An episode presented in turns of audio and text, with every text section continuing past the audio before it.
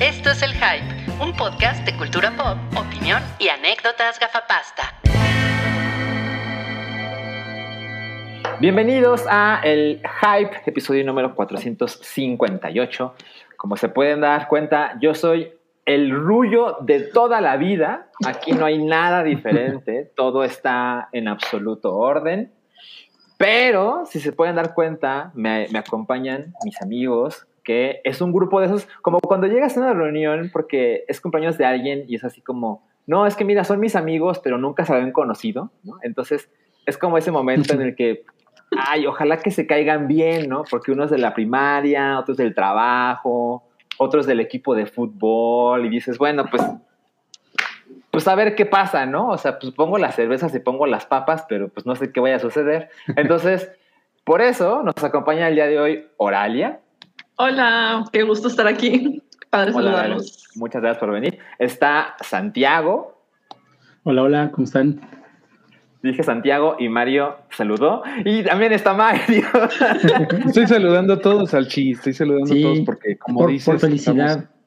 Estamos, llegando a la, che- a, a la fiesta, la- la- la- con la única que no había tenido el gusto de compartir micrófonos con Oralia, pero nos vamos a caer súper bien, ya nos caemos bien, y por, por la referencia de los otros dos cuates que ya conozco a Rui de toda la vida, qué lástima que Salchi no pudo estar, y Sí. obviamente a Santiago ya de toda la vida. Exacto, exacto. Pues también, como se pueden dar cuenta, Cabri no está. Cabri tiene, pues, yo no sé qué está haciendo, pero sé que está en Guadalajara y no me preguntó, oye, ¿a dónde voy? ¿Dónde voy a comer? Lo cual me parece muy bien porque yo ya ni conozco Guadalajara. No me ofendo. Pero No sé bueno, sí, como se pueden dar cuenta, es como Voy a respaldar a Guillermo del Toro por cualquier cosa. Exacto, Aunque no esté en Guadalajara. exacto. Toda Está listo para agarrarse a golpes. Ajá, exacto, exacto. Y ya veo que hay unos, algunos mensajes de nuestros televidentes, ¿cómo se dice? De nuestros podcast videntes. Está Silvia Dunkel, Marisol, dice Salchi el patrón, no sé de quién estás hablando Marisol. Está Isabel Sierra, Don Salchi, otra vez yo no sé de quién está hablando. Está Gurineo, dice Isabel Sierra que si este es el cast turco, pues más o menos, más o menos hay, hay Es una mucho combinación por ahí. Como pueden, alguien por aquí mencionó, dice Gurineo, este es el especial navideño de Hype. Me parece que es bastante obvio que sí. ¿Por qué lo digo? Porque tenemos aquí el gorrito navideño en el logo del Hype. Y ese es el momento en el que Ya es la oficial. gente se une. Exacto. Esa gente- También hay un pinito de fondo en una de nuestras Hay un- pantallas, entonces ya cuenta. Exactamente, exactamente. Hay un pinto de fondo. Dice Félix Astelum, uff, alineación chingona. No, me dice, dice güey, no, es el equipo B. ¿De qué estás hablando? De que somos el equipo titular, absolutamente titular. Puro crack hoy, dice Joaquín. Muchas gracias por ustedes, por, por, por- por- por conectarse con nosotros. En este momento ya somos 88. Les ofrecemos una disculpa por la pequeña tardanza. La verdad es que pasaron cosas muy importantes que si se llegan a enterar, van a decir, no, no mames, yo hubiera hecho lo mismo. Pero bueno, les agradezco a Oralia, a Mario y a Santiago que se hayan conectado en esas circunstancias un poquito diferentes.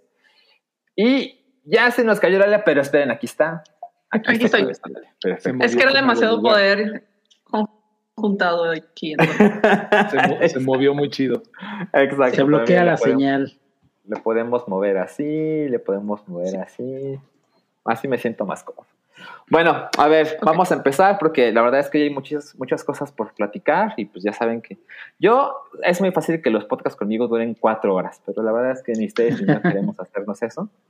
Entonces, miren, tenemos aquí una preciosa escaleta que yo, el rullo usual, hice con muchísimo cariño para ustedes. Y la primera que queremos mostrarles es, a ver, creo que esto, esta siguiente pantalla no tiene, no tiene, ah, no, espérense, hay cortinilla. Vamos a hacer, ¿qué es lo que nos hizo felices en la semana? Y esto empieza así.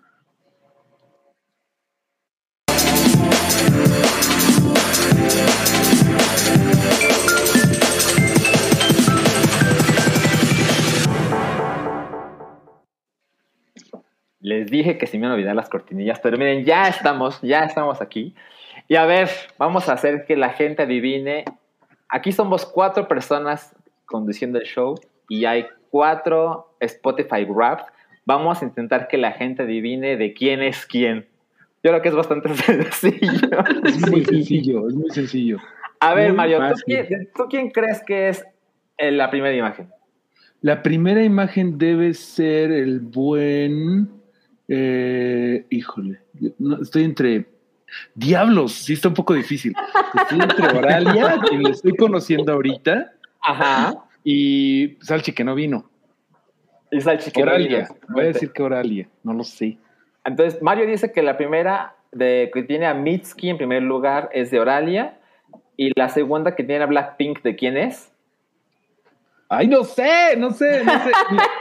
Me queda claro que el tercero es de es de Santi. No lo ¿El sé. tercero, el morado? Yo digo que el tercero es el de Santi. Muy mal. A ver, Santiago, ¿tú qué dices? Pésimo. No, mira, sí, totalmente. Este, mira, el negrito, pues, porque es Darks, es de Oralia, eso ya es fácil de saberlo. Ok, El, el que tiene el videojuego, claro que es de Salchi, es cierto. Sí, no, sí. no podría ser de nadie más. Y pues Sí. Mario es el otro, porque yo sé cuál El es que, el huele a, entonces- el que huele a jerga mojada. Exacto, mira, porque ahí está Iron Maiden, Ha- Halloween, no, pues sí. Sí, Exacto. no, perdón por el olor a jerga mojada. Aparte, el primero de Oralia es indie rock. El segundo de, de Ti Santiago es rock. Ajá. El tercero lo describen como modern rock y el mío debería decir olor a jerga mojada rock. yo sé, yo sé mis gustos, amigos. All, perdón, all es, mi, this rock. es mi música de fondo de todo el tiempo. Ay, me encanta que aquí se nota que todos somos mayores de 30 porque pues es puro rock y es lo que, lo que nos define, lo que nos definió y lo que seguirá siendo parte de nosotros para siempre. Totalmente. O sea, el- el Salchi baja un poco la edad escuchando a Rosalía. No, no, no, yo no escucho No. Rosalía. Ah, no, perdón. Sal- sal- Salchi, sí, Salchi perdón. nos puede madrear. Este, sí, Santiago, Rosalía. Santiago es el que nos baja la, la edad un poco con Rosalía y Zetangana, que sí son de este siglo. Y Blackpink. Sí. Más bien yo soy el único que no escucho cosas de este siglo, perdónenme de antemano. A ver, espera, ¿todas las que escucha Mario son del siglo pasado? Sí, ¿verdad? Sí, me temo Sí. que sí. Sí, Sí, sí, sí, sí, sí, está muy mal. Y lo peor es que soy el que más minutos escuché. Y por mucho. Ajá, es que de verdad la tengo para hacer el quehacer, para hacer ejercicio, para... O sea, la tengo de música de fondo siempre. Sí, sí, sí, ya veo. A ver, cuéntanos, Oralia, ¿qué, qué es lo que, cuál es tu sentir con tu, con tu lista de Spotify? O sea, mira, yo sé que no iba a salir nada sorpresivo. Sé que claro. este, la única así como que gran diferencia en esto, o sea, fue que mi top 2 cambió de lugar el- este, en comparación con el año pasado. El año pasado estaba Saint Vincent en el número uno, Mitski en dos y ahora cambió. Ya. Y los otros tres pues son así como que, bueno, lo que más escucho durante el año. Y esos son así como que pudiera ser sorpresa, pero todo, todo cuadra.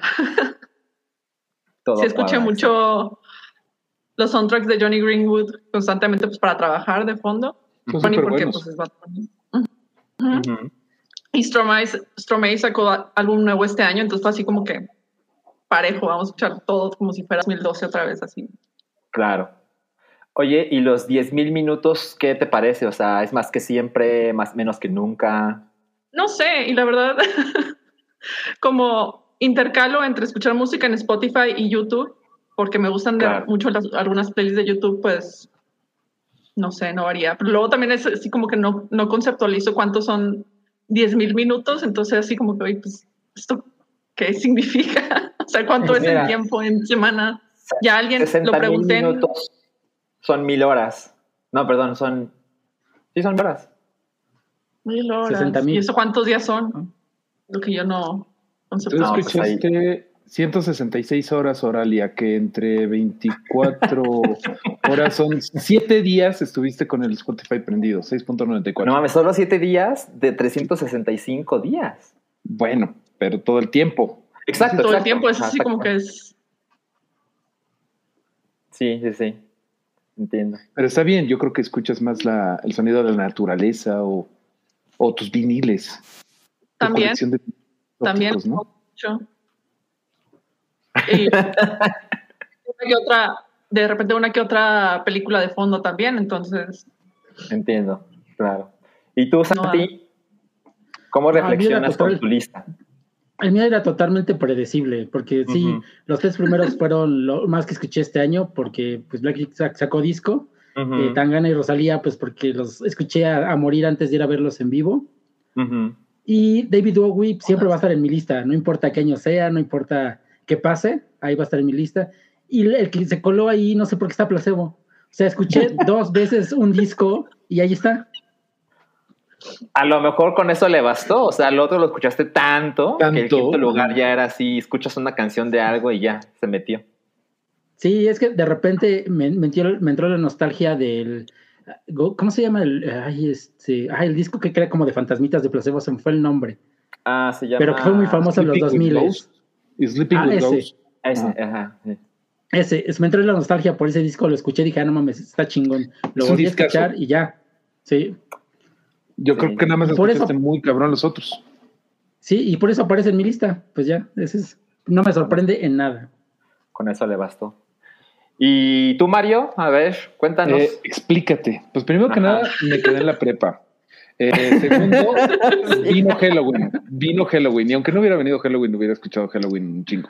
Sabatón, pues por lo menos es. Esa no lo escuchaba en la prepa y por lo menos es mi novedad. Iron Maiden, pues también vino este año. Claro. Red Hot Chili Peppers me puse muy nostálgico en algún momento de, del año y lo escuché mucho. Y por último, Metallica, pues siempre está por ahí, que ahorita estoy muy infartado con los precios de Metallica, muchachos. Eso te iba a decir, Es es, un- mañana lo inicia la es una venta, ¿no? jalada. No, ya, ya ahorita ya está la preventa, pero es una jaladota que la A ver, ¿en neta, cuánto? lo voy a decir, lo voy a decir ahorita, ahorita te digo. Este, no los voy a comprar, o sea, no puede ser. Ahorita están vendiendo un abono por dos noches, o sea, son dos noches. Eh, lo más barato en gradas hasta arriba del Foro Sol cuesta 3,700, o sea que te sale en 1850 hasta arriba. O Oye, sea, ¿y ya tiene arriba. cargos o todavía faltan los cargos? No, ya con cargos. 1850 Ya con por cargos. noche. Las gradas segundas están en 3500. O sea, gradas, Mm, ujú. 3500. Yo en mis tiempos pues, costaba 1800 general hasta adelante. O No sea, los de abajo, ah, ah, nada más te voy a decir que hay un paquete de 140 mil pesos para ver a Metallica en el Snake Pit y, y que ni siquiera te incluye un felatio de cada uno de los miembros. Lo mínimo que debería de incluir, 140 mil pesos. Y bueno, pues eso y con todas las controversias del amo de los boletos este año, o sea, Sí. dije, no voy a ir a, no voy a comprarlos. O sea, además, la, la vieja clásica, ¿no? Sé que están ahí pareja que se peleará un día antes de los boletos del concierto de Metallica y los voy a encontrar en dos años, porque los están vendiendo a dos También. años. Chécate el jineteo. Es Y en bueno, septiembre de 2024, ¿verdad? Sí, Se- o sea, eh, perdón, esto fue cosas que me hicieron enojar esta semana. Eso, Ticketmaster. Está, No, no está fuera de. está- es una locura. Sí, la verdad es que sí me parece una No, es, un abuso. Sí, no. Es un abuso. Y, y ya saben que Ticketmaster anda eh, desatado, eh, des- desbocado, ¿no? Ya saben lo que hizo con Taylor Swift, todo lo del Exacto. corona, que, uy, no, ya se acabaron. Y cigarros de miel acá de. Ya saben, hay algo mal en Ticketmaster y yo les digo, deténganse, no les voy a comprar de Metallica, que es- está en mi top 5 de Spotify. Sí, no mames. No, pues mira, yo creo que es una decisión inteligente esperar si acaso algo sale mal con otras personas, porque, o sea, yo fui a Corona los tres días y de hecho el. Corona se va a volver otro tema que voy a rescatar una semana después, en unos minutos. Pero sí era muy fácil, el, es, es en las puertas del, del evento hay boletos siempre, ¿no? Sí. Y pues evidentemente no pregunté, pero me imagino que son boletos reales, ¿no? Entonces, si- en un caso desesperado, siempre existe esa opción. Yo digo que se espera. Sí, pero de veras hay que, como sociedad, No. nos tenemos que, que organizar. Yo no sé, pero yo sí digo, No, no, no se puede. Lo también vi que en el de Harry Styles revendieron boletos varias veces, entonces de repente había gente que quería entrar con su boleto que compraron de manera normal y todo, y decían, no, pues es que ya está validado, ya alguien entró con ese, ese boleto.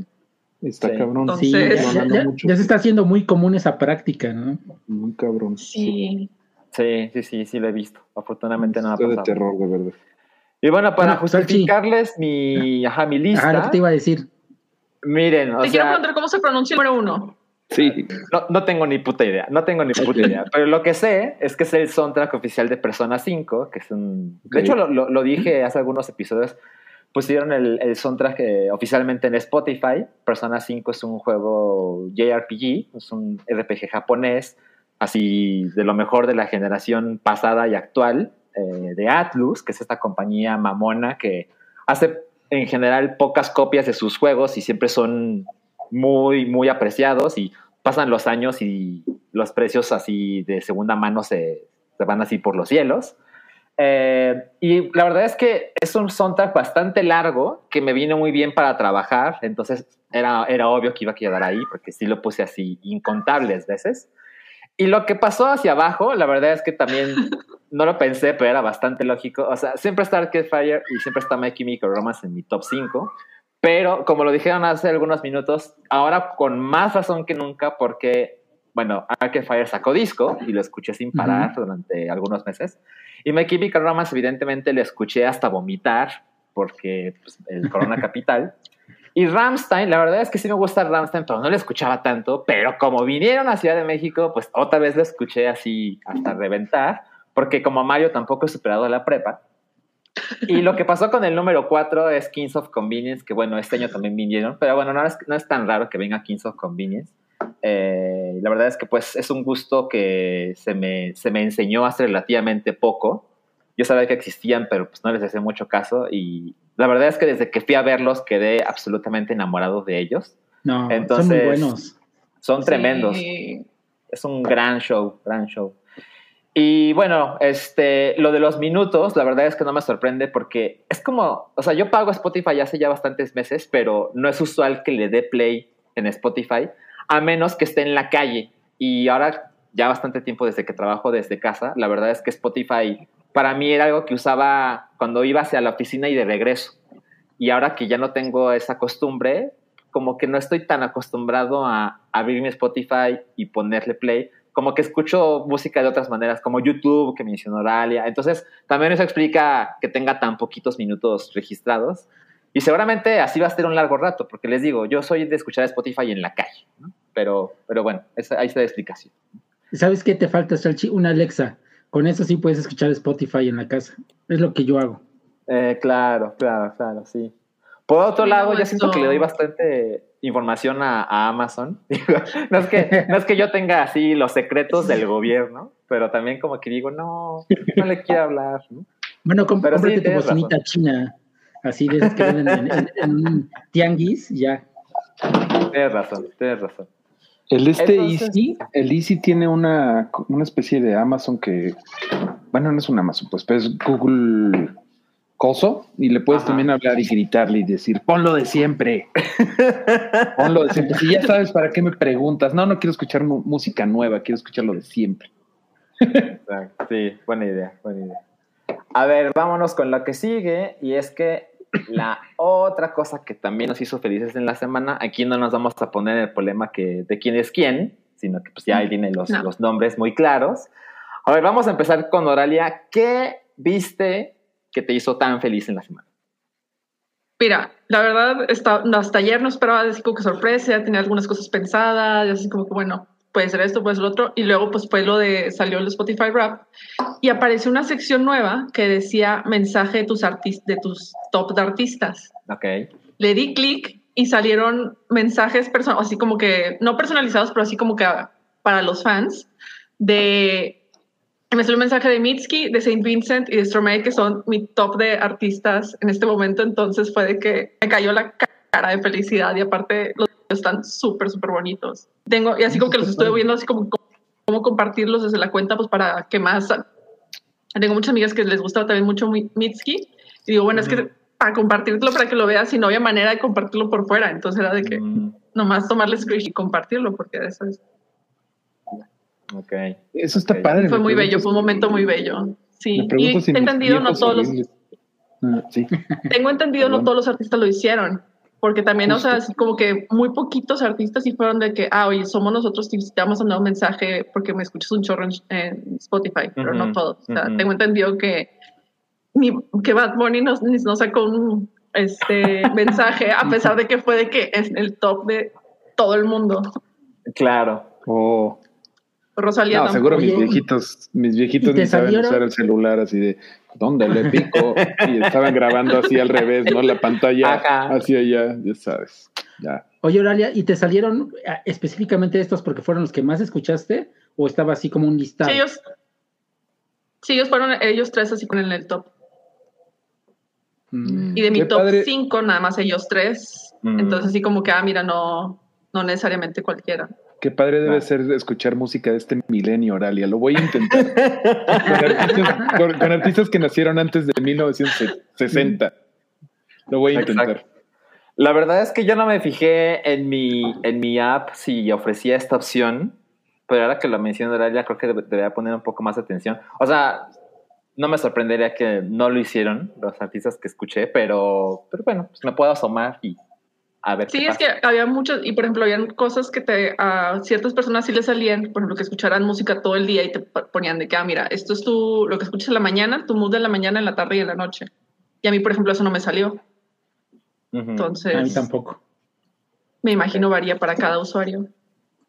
Dice Wirineo, de todas formas, a Bad Bunny ni se le entiende cuando habla. bueno, pero la intención es lo que cuenta. La intención es lo que cuenta, exacto. Sí. A ver, tú, Mario, ¿qué te hizo feliz en la semana? Mira, me hizo feliz el especial de Guardianes de la Galaxia, pero no quizá por las razones que ustedes puedan pensar. A no ver. me gustó tanto. Siento que no es de lo mejor de James Gunn. Después de Peacemaker en DC, eh, después de Guardians 1, o sea, creo que tiene mejores cosas. Y este es un especial de, de fiestas, muy holiday special, muy simple. No sé si ya lo vieron ustedes. Sé que Santiago lo vio. Yo ya, yo ya lo vi. ¿Eh, ¿Qué te pareció? Pues estuvo divertido. Es como si fuera un especial de Navidad de, de una sitcom. O sea, no pasa Sí. nada relevante. Tiene un mensajito ahí, ya sabes, de, de la, la familia, los amigos, pero sí, nada extraordinario. Yo siento justo, Santiago, justo que eh, no fue extraordinario, que le faltó un poquito de la garrita de James Gunn. O sea, siento que pudo haber sido más manchadito, como. James Gunn luego es. O sea, a lo mejor es porque vengo de Peacemaker, que fue el último que le vimos, que es bastante manchado. Y este, nah, se me hizo bien. Eh, demasiadas canciones, este, que sí dije yo, ay, los gringos que no, no dejan de tener ocho años con lo de la Navidad, ¿no? Aunque sea en James Gunn.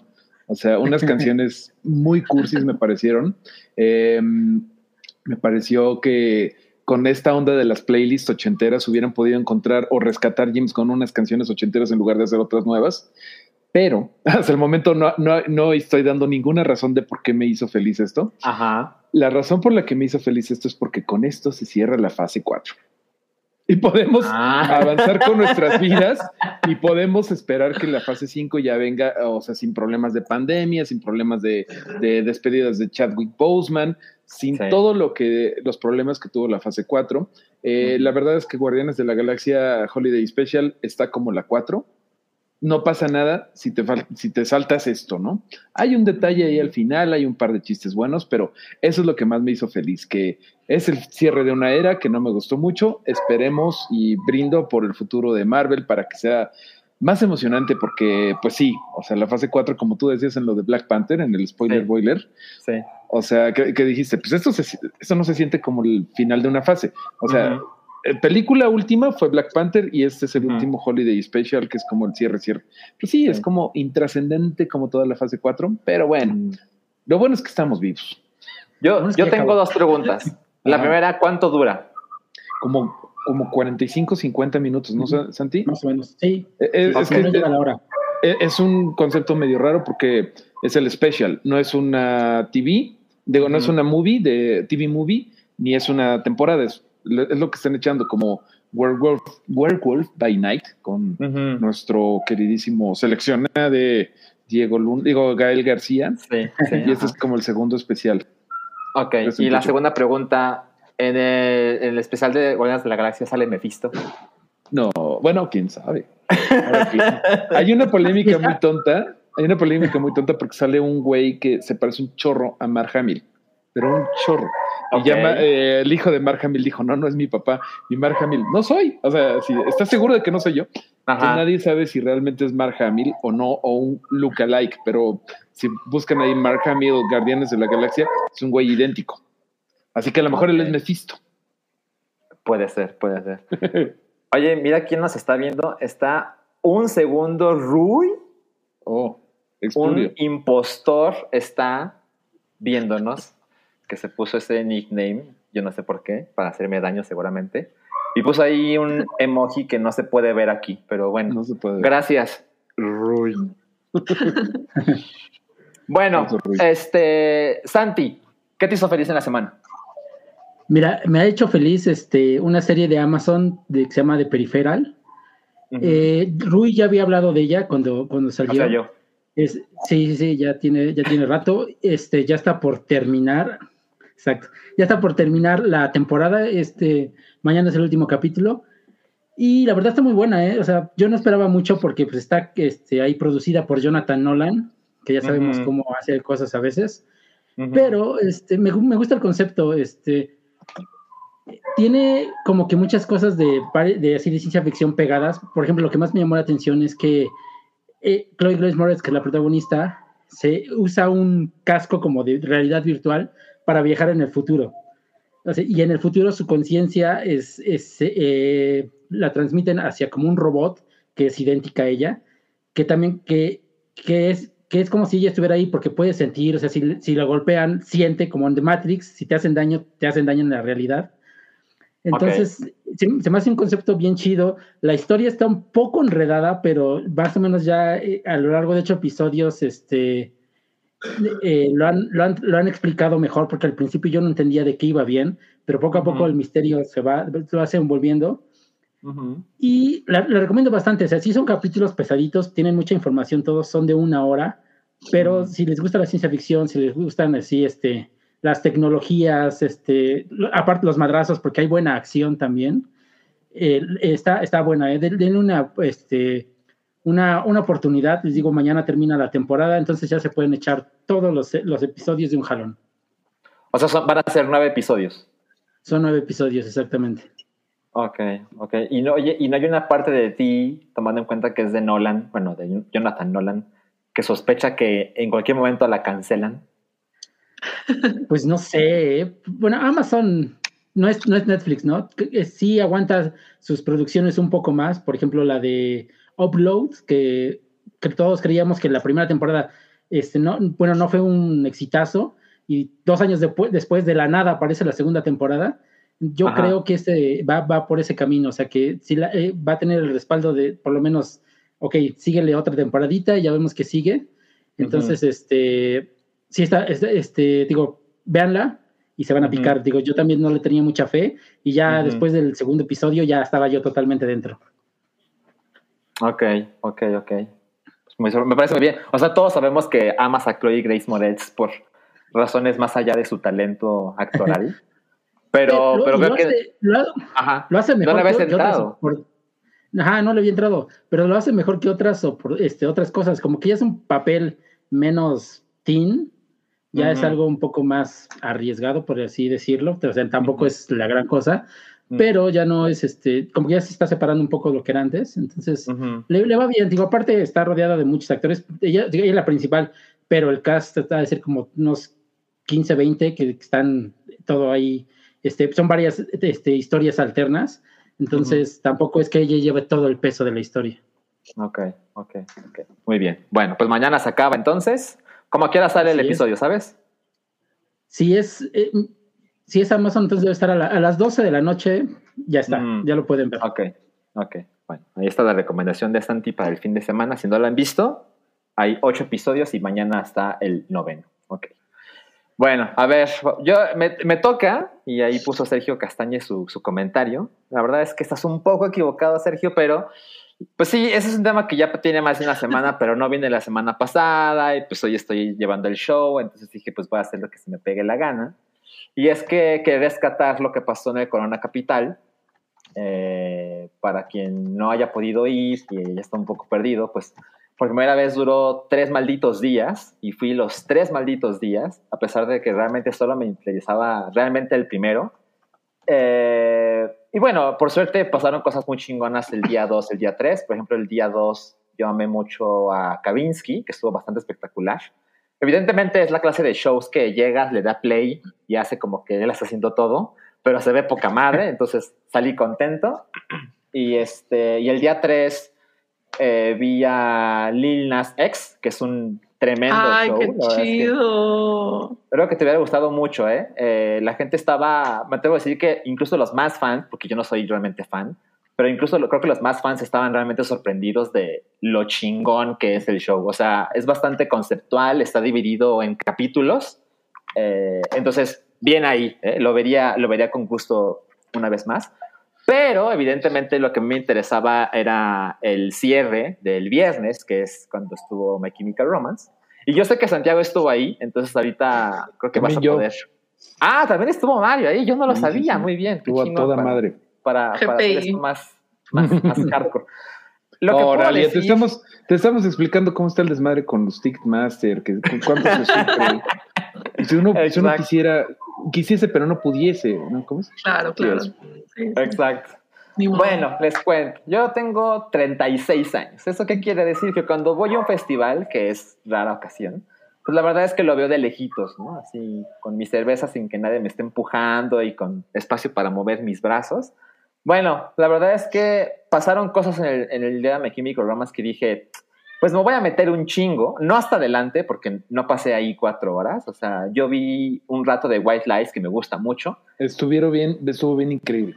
Ajá. eh, y cuando se fue la gente que fue a ver a White Lies, te das cuenta de que la enorme cantidad de gente que estaba viendo a White Lies solo estaba haciendo espacio para ver a My Chemical Romance. Y se ve Sí. que White Lies no entendía lo que estaba pasando porque es así. Estaban en bien momento- contentos. ajá, en algún momento dijeron, nunca habíamos tocado para Mm, tanta ya gente junta. Y yo pensé, no te vienen a ver a ti, chavo. O ¿Quién, sea, quién les dice? ¿Quién les dice? Pero estuvo muy padre, estuvo muy padre. Sí, sí, sí, estuvo bien, estuvo bien. Oye, Salchi, hablando de la espera para el Chemical Romance, My Chemical Romance, ¿vas a hablar del Chemical Gate? Eh, sí, por supuesto que es, es- es- digamos, es parte de la conversación, pero les, spoiler, yo no lo vi, ni lo olí. O sea, No, yo gracias nada, yo Bueno. tampoco. Yo nada, tampoco, yo nada. tampoco. Yo me enteré el día Miedo. siguiente. Yo también. Pero lo que les puedo decir es que me metí bastante con My Chemical Romance porque fui solo. O sea, llegué con unos amigos y vimos el viernes eh, varias otras bandas, pero en algún momento dijeron, de hecho estuvo Cabri con nosotros, dijeron, yo me voy a ver a Charlex y X, no tengo el menor interés por My Chemical Romance. Dije, "Ah, no pasa nada, yo me quedo a ver a My Chemical Romance y como estaba solo y sé que seguramente eso no se va a repetir jamás, entonces me metí bastante ya saben, una vez, de- una vez en la vida, ¿no? Entonces, yo creo que eh, Mario y Santiago me van a entender. Me metí tanto como para estar justo en medio de las dos principales bocinas del frente. no, Y man. estaba bastante en medio del escenario, No, no, pero, man. Pero creo que en retrospectiva es como si estuviera en el primer tercio de la Sí. cantidad de Sí, gente porque que es No, gigantesco eso. Ajá. No, yo estaba por el estacionamiento. Acceso 3. Exacto. Entonces, eh, pues me quedé ahí un rato. Recuerdo que los esperé como hora y media, porque justo después de White Lies pasó como hora y media, quizá hora 40 para que se diera My Chemical Romance. Y dije, bueno, una vez en la vida, ¿no? Entonces, hora 40, de pie, cuidando mi teléfono con mis, con mis, así mis uñas, así de, ya sé las cosas que pasan en este lugar, no pasó nada, ¿no? Compré mi cerveza y todo. Y lo que puedo decir es que cuando, desde que empezó hasta que terminó, es yo creo la noche más, o sea, la noche musical más eufórica de toda mi vida. O sea, Ok. las ganas que tenía esos millones de personas de ver y cantar con My Chemical Romance, yo nunca la había vivido antes.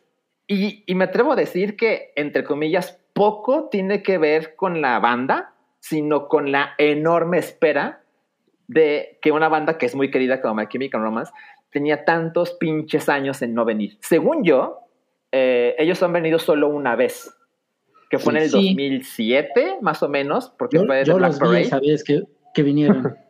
Y ese show incluso se convirtió en un DVD, eh, que es el de Día de los Muertos y es una caja preciosa con el cempasúchil y demás, ¿no? En aquel entonces yo llamaba Es- My Chemical Romance, pero... pero Eh, Estuvo en el 2008 en el Coca-Cola Zero Fest, para que te des una idea. Ay, es cierto, es cierto. Gracias, gracias Sí, por el pero- Ay, en mira. ese festival cerraron los Smashing Pumpkins. Mm, Ay, pero tengo malas noticias, al han venido muchas más veces. No mames, ¿en serio? A ver. Sí, en Celdis FM me informan mis fuentes que la primera vez que vino fue el eh, Hipódromo de las Américas en 2005, octubre Ok. 19. Luego en 2007 en Auditorio Coca-Cola en Monterrey. Y también en el Palacio de los. Rebotes en la Ciudad de México. Y luego en el Coca-Cola Zero Fest.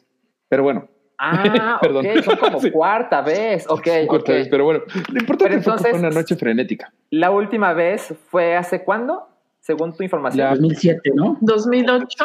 2008. 2008 eh, en el Coca-Cola Zero Fest en el Autódromo. Creo que fui. 2008, ok, no mames, o sea, hace bastantito rato. Esos son 14 años. Son 14 años, 14 años. 14 años exactamente. Y eso quiere decir que nunca habían tocado su cuarto y último disco. Entonces, pues para que se imaginen, o sea, la gente claramente su poder explotó con The Black Parade y luego pasaron un poco, unos años, sacaron su cuarto y último disco y la gente en este país nunca los vio en vivo y creímos que nunca más los íbamos a ver porque la banda se acabó hace seis años y luego revivieron y luego llegó la pandemia y ya no sabíamos qué iba a pasar, pero bueno. eh, fue muy cabrón para mí darme cuenta, digo, ya lo sabía, pero lo comprobé así de una manera como experiencial. Eh, yo conocí a My Chemical Romance eh, con el primer disco, con Three Cheers for Sweet Revenge, pero claramente se hicieron enormemente populares con el que seguía, con The Black Parade, y fue muy cabrón para mí darme cuenta que la gente que me rodeaba, que me rodeaban por todos lados, 30 mil personas, todos eran más jóvenes que yo, o sea, no por tanto, o sea, no es que yo fuera su papá, ¿no? Pero sí eran, sí eran más jóvenes que yo. Y cuando salieron, porque evidentemente con ese, con ese, con ese repertorio, pues hicieron un set list con chingos de canciones de cada disco, ¿no? Como tres o cuatro. Y la gente estaba prendida cuando salía del primer disco y cuando salía del segundo disco y cuando salía del cuarto disco. Pero cuando salía de The Black Parade, no mames cómo la gente explotaba. O sea, cabrón. para mí, o sea, justo a mi derecha había una chica que tenía como, ¿qué será? Como unos 26 años. Y se veía que iba con su güey y su güey se ve que le valía verga. O sea, no tenía Mm. ninguna razón para estar ahí más que el amor que le tiene a ella. Y estaba así como su guardaespaldas. De hecho, pensé que era su guardaespaldas porque era un güey mamado, así, espaldón. Y estaba con los brazos cruzados viendo My Chemical Romance. Y dije, debe ser el guardaespaldas de la chica, pero de repente él le decía algo en el oído y ella como que le sonreía y se daba unos besitos y dije, ah, no, son novios.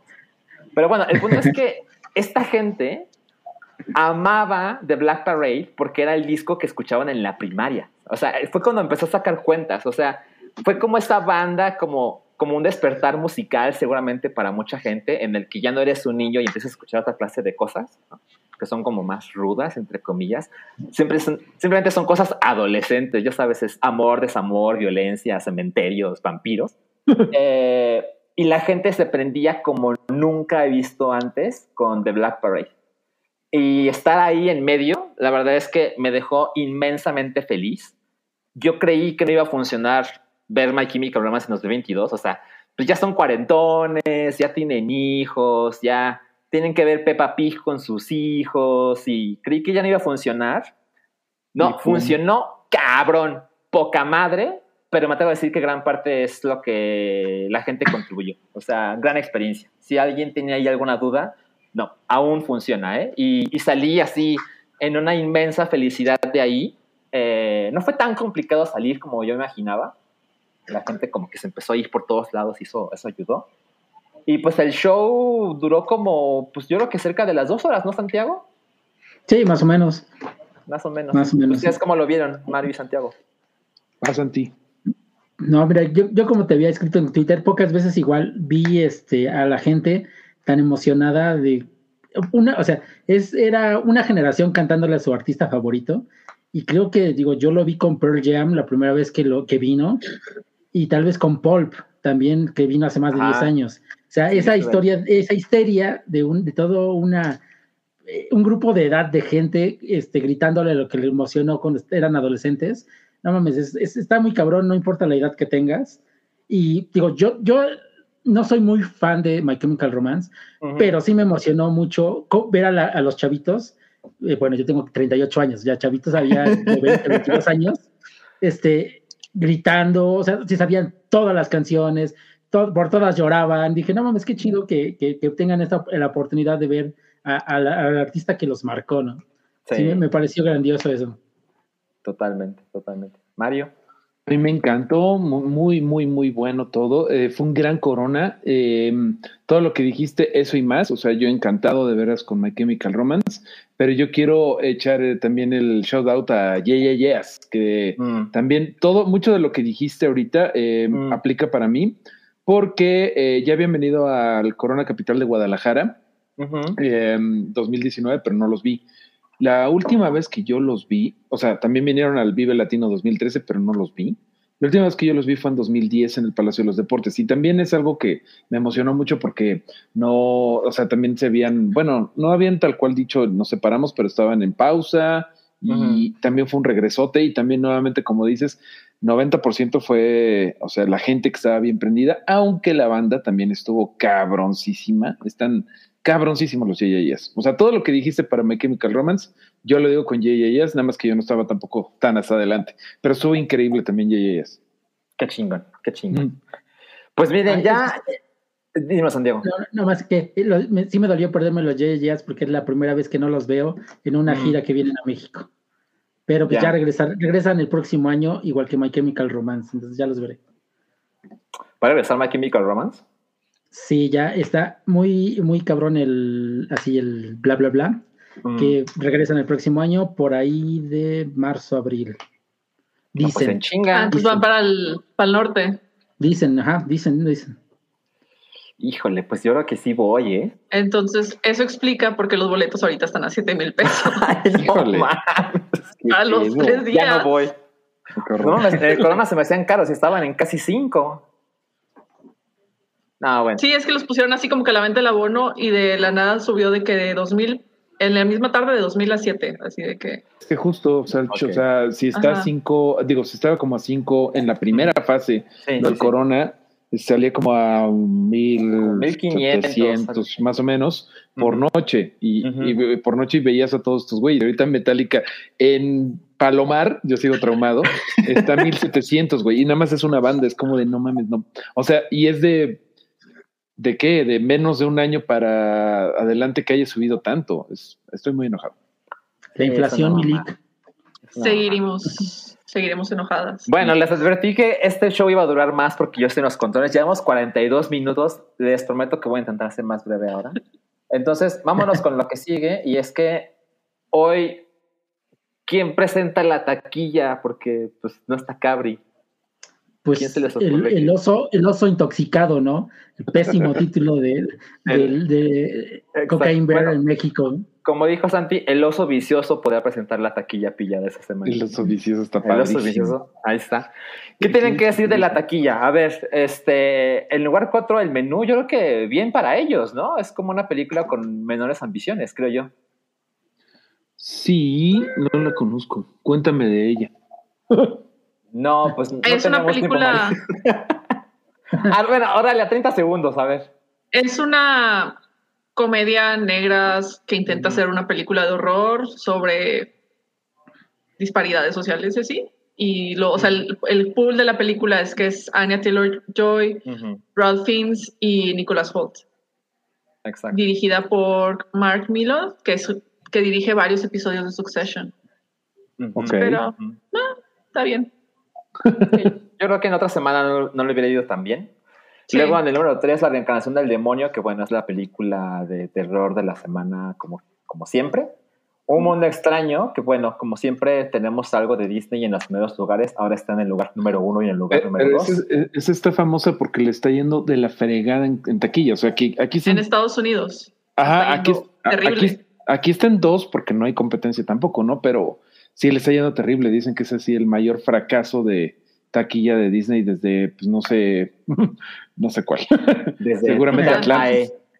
Atlantis le fue muy mal. Sí, pero también no la han promocionado nada. O sea, es No, así como que mucha sí, gente no. apenas, apenas ahorita que están diciendo de que, ah, es un fra- el fracaso de la tequilla de Disney y todo el mundo de que, ¿de dónde? O sea, pero es que no- ni nos enteramos de esto. O sea, estamos más enterados de futuros estrenos que van a salir a Que lo- cuatro años que de esta que sale este fin de semana. Entonces, como que Y a lo mejor es buena, o sea, luego los, los que fracasan de Disney son buenas. Esta Raya y el último dragón es muy buena. Vamos a ver. A ver, Santiago, como que quieres decir algo. No, yo, es que yo creo que lo, lo que dice Laria es, es totalmente cierto. Pero lo que está arrastrando ahorita toda la publicidad de Disney, pues es Avatar.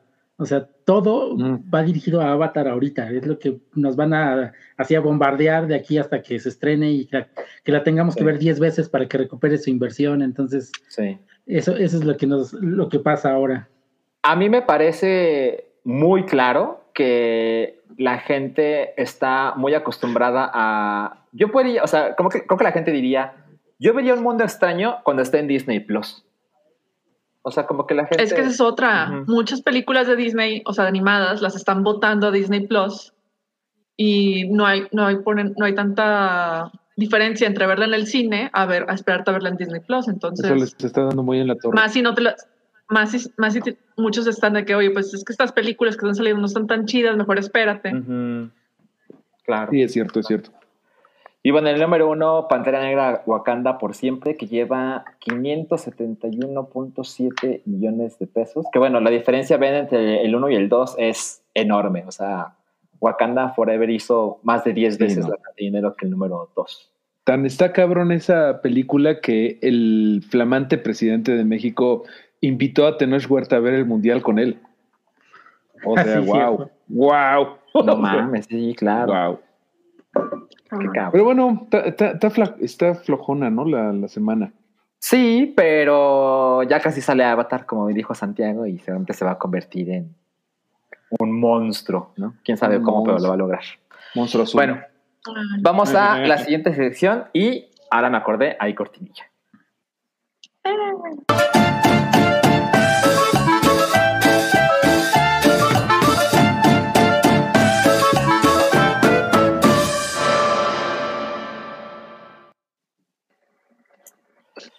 A qué ver, bella cortinilla. ¿quién, quién quiere hablar de Willow?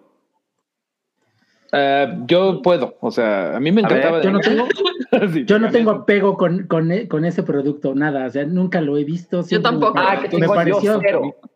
me, Tú, me pareció súper ñoño. Cállate. Pero aquí viene Mario. Espérate, Santiago.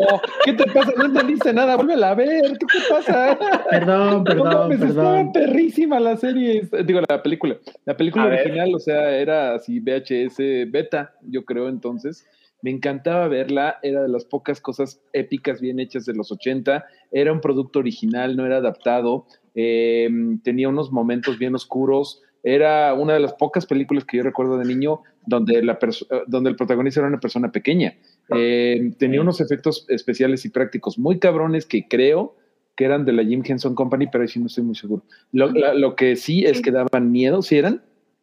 ¿Sí eran, Oralia? Creo que sí. Porque era el que era el William, este, Jim Henson Company, que sea todos los efectos prácticos de las películas ochenteras de fantasía. Es lo que, ajá, no sé si estamos cayendo en nada más el estereotipo y no fue de ellos, pero eso es, no sé, ojalá que hayan sido, pero tenían unos pinches, este, como que agarraron unos perritos y les pusieron como pelos de más y eran como los perros que estaban, los Hellhounds que estaban correteando al pobre pequeño Willow.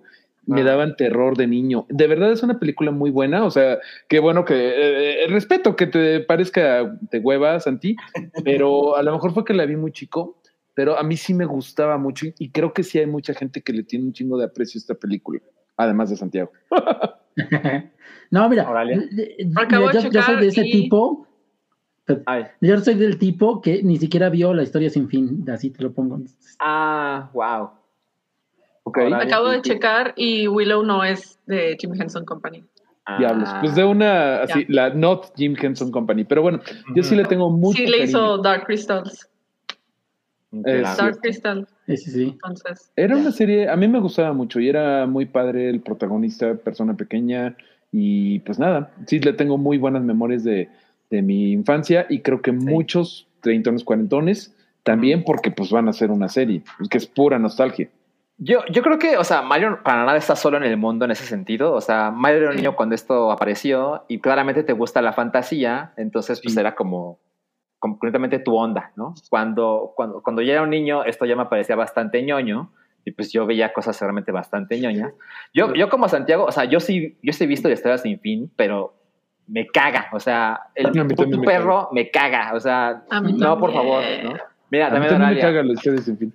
Ah, mira, pero, pero de repente hablo con gente, pues, pues a veces un poquito más vieja que yo y les mama, o sea, es así su infancia en VHS, ¿no? Entonces, creo que esa es la diferencia, pero justo como menciona Mario, que exista una serie, eh, evidentemente de Disney, es de Disney Plus, ¿verdad? Sí, Este, sí. en- Sí, Entonces, pues claramente pues, Mario no está solo en ese sentido, o sea, porque No. además, no sé cuántos episodios van a ser, pero pues es mucho más que dos horas. Sí, van a ser, ahorita te digo, aquí lo tengo. mm, bueno, aquí dice número de episodios dos, pero supongo que son los que han salido. Son Sí, los que han salido. Van a ser ocho, van a Sí, ser imagino. Ocho, Ocho, episodios, ocho, ocho. ok.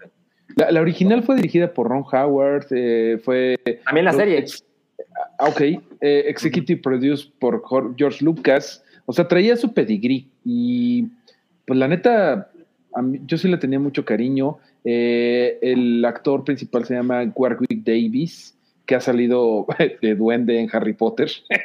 este salió como un Ewok en Star Wars. Hay poco trabajo para Warwick Davis y, Sí. está padre que aquí haya sido un, un protagonista. También sale un muy joven Claro. Val Kilmer. Ah, Un sí, joven sí. Val Kilmer, ok. Yo sí le tengo, yo Sí. estoy prendido. Mira, la Mira. película original tiene un tomatómetro de 53% por la audiencia, no, perdón, por la crítica, pero 79% de la audiencia. O sea, claramente ahí están las cosas invertidas. Y hasta ahora la serie, fíjense, tiene 85% de la audiencia, que es fresh certificado. No, perdón, por la crítica. Crítica, 85%. Audiencia, 37% la serie de Willow. ¿En serio? Qué dramático Yo cambio. no sé, que- Dramático. yo creo que ahí sé qué está pasando. Que los niños que vieron y que, se fa- que les fascinaba Willow de niños, ahora son críticos y ahora son gente que, Mm, que hace crítica, entonces ve la, probablemente ve la serie y dice de que no, es que está increíble. Y la audiencia que está reportando, pues es gente mucho más chica, que no tiene esa conexión con, emocional con la, con la película, entonces dice, Claro. Guácala. Sí lo veo, ¿eh? Sí lo veo. ¿Alguien tiene algo más que decir de Willow? Mario. Mm, Solamente que sí la veré y que creo que tengo que ver primero la vieja para recordarlo, porque la última vez que lo vi yo creo que todavía no tenía, definitivamente no tenía canas, pero creo que no tenía ni Sí. pelo en el cuerpo. tengo que volver a verla, tengo que verla. Fuera de- Fuera de la cabeza, en la cabeza. Mira, es, es- es posible que, que lo más conveniente es que no la vuelvas a ver. Es posible. Es cierto. ¿Quién sabe? Creo que Ah, no, va a soportar un toque, o sea, un toque de nostalgia y vas a decir, oh, me acuerdo de esto. Creo que sí. Claro, claro. Mira, aquí Soy el Ser dice, acaba de ver Willow y es épica para su época. Tienen de esos personajes que un niño sí se encariñaría. Va, Soy el Ser, lo voy a ver como tú, como tú hiciste. Aprobada por. Mira, yo, yo le quiero, yo le quiero dar una oportunidad porque durante la pandemia me, me puse a jugar este Dungeons and Dragons en línea con unos amigos y me gustó bastante. Entonces, quiero ver si por ahí le agarro cariño. Ya. Claro, sí. Sí, veo la lógica. Bueno, a ver, miren. Aurelia ya me estaba regañando con toda razón de y los superchats. Entonces, antes de que se acumulen más, vamos con ellos. A ver, dice Rubicel, que ya se ha convertido en una tradición de este bello podcast. Dice: manden un saludo a la bella Airosa. Yo nunca había conocido a Chicago, alguien me a- encanta. a Sí. Oye, sí, siempre La mejor saludos. canción. Ajá, mandamos saludos a Pachuca y a lo mejor es Chicago. A ver, cuéntanos, Rubicel. Pero bueno, saludos Si a fuera Oralia, A los dos. a los dos. No, Ah, saludos, sí, a Chi- saludos. a Chicago que nos mande pastes y que Pachuca nos mande eh, pizza de esta gorda, deep dish pizza. Ajá, exacto. A ver cómo le hacen. A ver cómo le hacen. Dice Gerardo Letechipia, por economía cambié el Spotify por YouTube Music. Pues sí, también lo puedo entender. O sea, como que tienes video y tienes audio en la misma plataforma y hasta más barato, ¿no? Bueno, pero Dice- siempre están los es- planes familiares. Exacto, exacto. Sí, es como ponerte el truco. Dice Alex Robbie, la música del especial de Guardians está chida. ¿Lo pueden confirmar, Mario y Santiago? ¿Tú, Sí, Santi, qué porque opinas? Es el, es el toque de, de James Gunn, ¿no? Siempre poner música eh, interesante, ya sabes sus gustos de, de él. Ochentera. Entonces, Pero, sí, no, no, ay, güey, no, no, pero a mí justamente eso me faltó esta vez. Pusieron una, un villancico de los Smashing Pumpkins. Esa me gusta. ¿Qué necesidad? Bueno, Ah, pero es que Santiago es Santiago. Porque yo soy, pero yo soy fan, yo soy fan. sí, no, villancico, es que yo sí, sí, a mí sí me, sí, sí me sacan canas los villancicos de en cualquier. Oye, pero, pero otra vez puso la misma canción siete veces. no, No, sí. no. No, hizo una No, canción no. ahí como extra, ya ves que le gusta el rock and roll y como que se ve que compuso un villancico navideño en rock que está, eh, eh. Pero bueno, Ah, o sea que no está tan sí, chida. a mí sí me quedó a deber mi estimado Alex Robbie, pero bueno, es Bueno. A ver, y el último superchat hasta ahora es de Rafael que dice: ¿Podría Mario mandarle un saludo a arroba Roger haciendo la voz de Wookie? Gracias. Ay, Rafael, pero ¿por qué quieres que haga la voz cookie si va a venir después? O sea, bueno, está bien, pues pero para Roger, un saludote. ¿Si era para Roger o quién? ¿Para Sí, quién para era? Roger. Bueno, Arroba saludos, Roger. Roger. Saludos, pásatela bien y ven a comer a mis pizzerías y, y negocios que tengo por toda la ciudad. y que viva la Sí, roca. ¿eh? Wookie el empresario. Y que viva la roca. Miren, vámonos con el siguiente tema y tenemos algo especial aquí porque esta particularmente me interesa y creo que también a Adela le va a interesar, pero tenemos algo Sí. especial, tenemos un featurette que en este momento le voy a dar play. Why'd you offer to bring me along? You seem nice. I am nice. Do I seem nice? This is genius. Wonderful. Okay. Bonds and All is a film about the impossibility of love and the aim for finding home. I was moved by Lee and Marin's story. They're both outsiders, and I think that was relevant to all of us. Marin is this, this sheltered kid who doesn't really know what she is. She's trying to figure it out. And Lee seems to have so many answers of how to live with who they are. I don't want to hurt anybody. Everyone's got their roles. That's not one of my roles. He's trying to make her feel like she can accept who she is and she doesn't need to change. We gotta do this. We have to do it. In life, there are things that burden people that they shouldn't be burdened with. And in this film, we see two people that are not only safe with each other, but really in love and comforted by one another. The impossibility that Maren and Lee face are a cinematic reflection of all the impossibilities that build us as people. They definitely become a family. I think that's one of the most beautiful parts of it. I would have done the same thing. You protected the people that you love. To know somebody fully, to see all their ugly stuff and love them for who they are, I think that's pretty rare. What did you do? I ate him right up. And it felt great. Hasta los huesos. Próximamente solo en Hasta los huesos le pusieron en, en México. Dice Darren Martínez, momento patrocinado por Warner. Ojalá, ojalá estuvieras en lo cierto, Darien.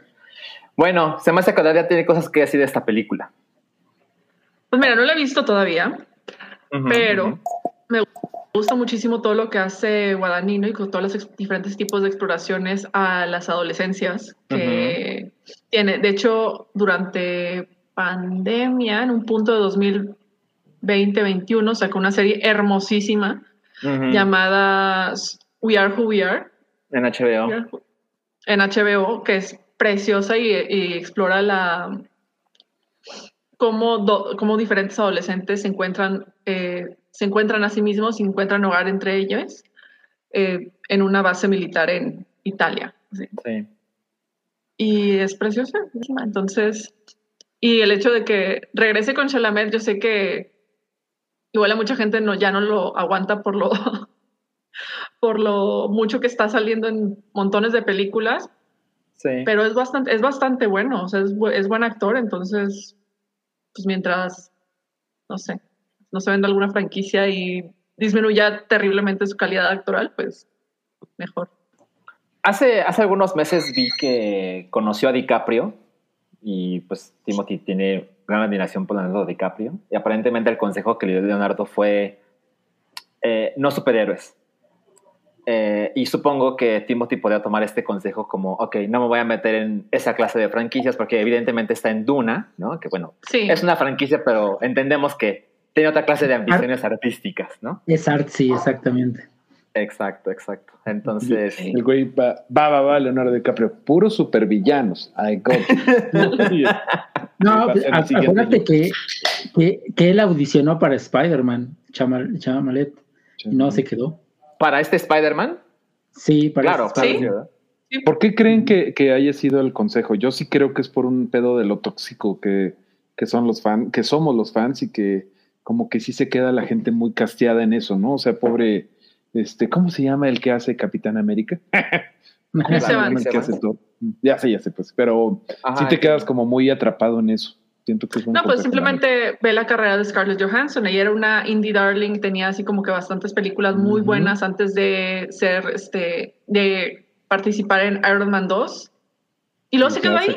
sí, y ya, ahí se quedó es y cierto, razón. está. Ahí se quedó. Y por otro lado, hace poquito esta Elizabeth Olsen comentó que este estaba que le gustaba mucho hacer las películas de superhéroes, pero al mismo tiempo por contratos y que no sabía exactamente cuándo le iban a volver a llamar para hacer para participar en películas así, no podía aceptar otros proyectos que le interesaran. Claro. Cierto, Totalmente. Entonces, Vendes tu agenda, ¿no?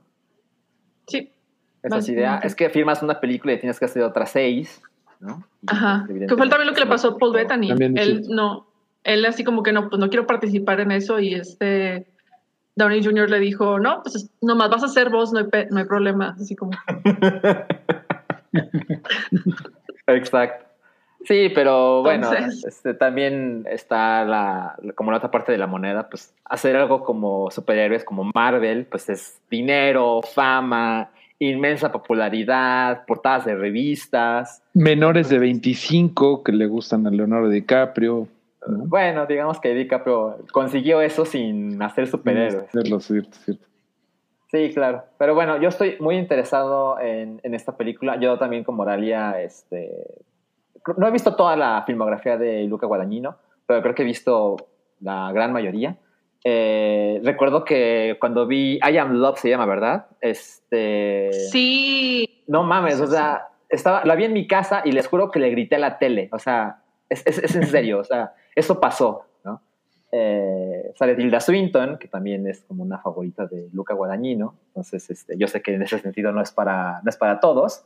Pero, pero sí, eh, particularmente lo, lo último que ha hecho Luca Guadagnino, este, particularmente Call Me By Your Name, que fue inmensamente popular. Y yo me la pasé tremendo con Suspiria. Eh, todo lo que hace Luca Guadagnino Sí. yo lo quiero ver. Entonces, este, yo, yo no soy particularmente fan de Timothy Chalamet. Claro que le, reconozco su talento, pero la verdad es que él no es la clase de persona que más se ir al cine. Pero Luca Guadagnino sí, y sé las cosas que pueden hacer juntos, entonces en ese sentido estoy inmensamente ahí. Y algo que creo que no queda del todo claro con el feature que les, que les acabo de mostrar, pero básicamente es como una comedia romántica de caníbales, es, es lo que pasa con, con esta película. Y aparentemente...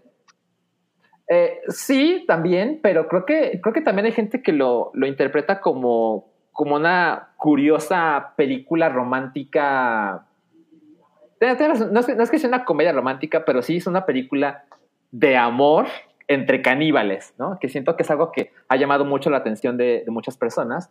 Esta película, tengo entendido que se estrenó en el Festival de Cine de Venecia y le fue bastante bien. Le fue tan bien que Luque Guadagnino se llevó el premio de mejor director, eh, cosa que tampoco nos debería sorprender. Pero estaban por ahí un comentario que decía: ¿Qué clase de Zendaya es esta? cosa que sé de dónde viene. Hay un poco de racismo ahí, pero sé de dónde viene. Eh, y bueno, este, se estrena mañana, uno, no, perdón, hoy, 1 de diciembre. hoy. Ajá, con eso de que ya se estrenan las cosas en jueves. Este, la verdad es que sí la, la pienso ver este mismo fin de semana porque estoy muy interesado. Muy, Está muy, padre. interesado. Le hubieran puesto en español comerte a besos y le hubiera ido mejor, pero pues el público caníbal no está muy representado en la taquilla. Este, dice Víctor Bolívar, ¿sabes si tienes que ver a Bigger Splash del mismo Luca? La vi, por supuesto que la vi, también con Tilda Swinton. Sí, les digo, cualquier cosa que haga, estoy inmensamente ahí. ¿Y tú, Santiago? Yo también, yo lo quiero ver, so- soy muy fan de Call Me By Your Name y también me tiene ahí, este, espero verlo este fin de semana. ok, ok. La verdad es que no sé qué tanto, no sé qué tanta distribución tenga en, en México. Eh, sospecho que tampoco va a estar así en poquísimas salas, pero bueno, seguramente hay ciudades. Pues tampoco, tampoco hay estrenos tan grandes esta semana como para que no le den aforo, ¿no? Exacto. La recomendación es véanla este fin de semana porque va a llegar Avatar y ya saben, así, va a estar en. Pero véanla con el estómago Todas. lleno. ¿no? Para que- No se Puede ser un buen ahí. consejo. No sé qué tan gore sea, ¿eh? No sé qué clasificación es en México. no tengo idea. Porque no, ninguno tenemos idea. Bueno, No, no tenemos No pasa idea. Bueno, vámonos con el siguiente estreno de la semana. A ver quién puede platicar de. Aquí le pusieron Noche sin Paz. En inglés se llama Violent Night. ¿Qué nos puede contar de ella? Pues es básicamente este güey Harbour, ¿cómo se llama? David Harbour. David, este, que siento que él no funciona fuera de Stranger Things. O sea, Mm. lo intentó con Es que Hellboy. es actor. Ah, Sí, no. ¿Es actor qué hora ya? Es que sí, o sea, está esta camada así como que de actores de Netflix que se vuelven populares por Netflix se, y se adaptan súper bien a ese formato, pero ya que entran a cine, sí, se dan así como que los tropezones. Yo recuerdo que le fue bien con Black Widow. o sea, bien tanto un como le fue personaje- bien a Black Widow, sí. Carismático. Sí. Sí, Sí. el personaje estaba chistoso, pero Digo, no recuerdo cómo se llama, supongo que esa es parte del problema. era Capitán Rusia, no me acuerdo cómo se llama. Este, Sí. Pero sí era como el Capitán Rusia, no me acuerdo. Eh, Red Guardian, No, Red. Guardian. Red. Guardian, sí. Pero bueno, como que siento que sí le dañ- dañó muchísimo Hellboy, que fue un flop. Eh, ahorita estoy viendo que salió en Suicide Squad. No sé, bueno, de la película en sí, pues no sé, se ve como que es como un- una película de, de Navidad, eh, pero irreverente y oscura. Eh, ya hemos visto, ¿no? Yo, yo, yo he leído que es una mezcla entre Die Hard y Mi Pobre Angelito. Entonces, pues no suena mal, ¿no? Es clasificación. Yo leí que era una especie de John Wick navideño. Tampoco suena Ah, mal. mira, eso es una suena bien. más de este milenio. Eso suena bien, eso suena bien. Sí, o sea, e- e- en un principio, porque luego me acusan de los spoilers, pero en un principio lo que podemos entender es que, pues este, este es el verdadero Santa, ¿no? O sea, sí existe, sí se encarga de llevar los regalos a la gente buena y no le lleva regalos a la gente mala. Y se ve que está teniendo un mal día, o un mal mes, o un mal año, o una mala, mala vida, no lo sé, pero la está pasando mal, eh, bebe alcohol, ¿no? Está ya medio borrachín en el bar y cuando tiene que llegar a una casa para hacer la entrega de los regalos, en esa casa hay un grupo de delincuentes que se quiere robar toda la fortuna de una familia inmensamente adinerada. Y por alguna razón, eh, o sea, coincide los tiempos y Santa se mete a la chimenea de esa casa que está siendo asaltada. ¿no?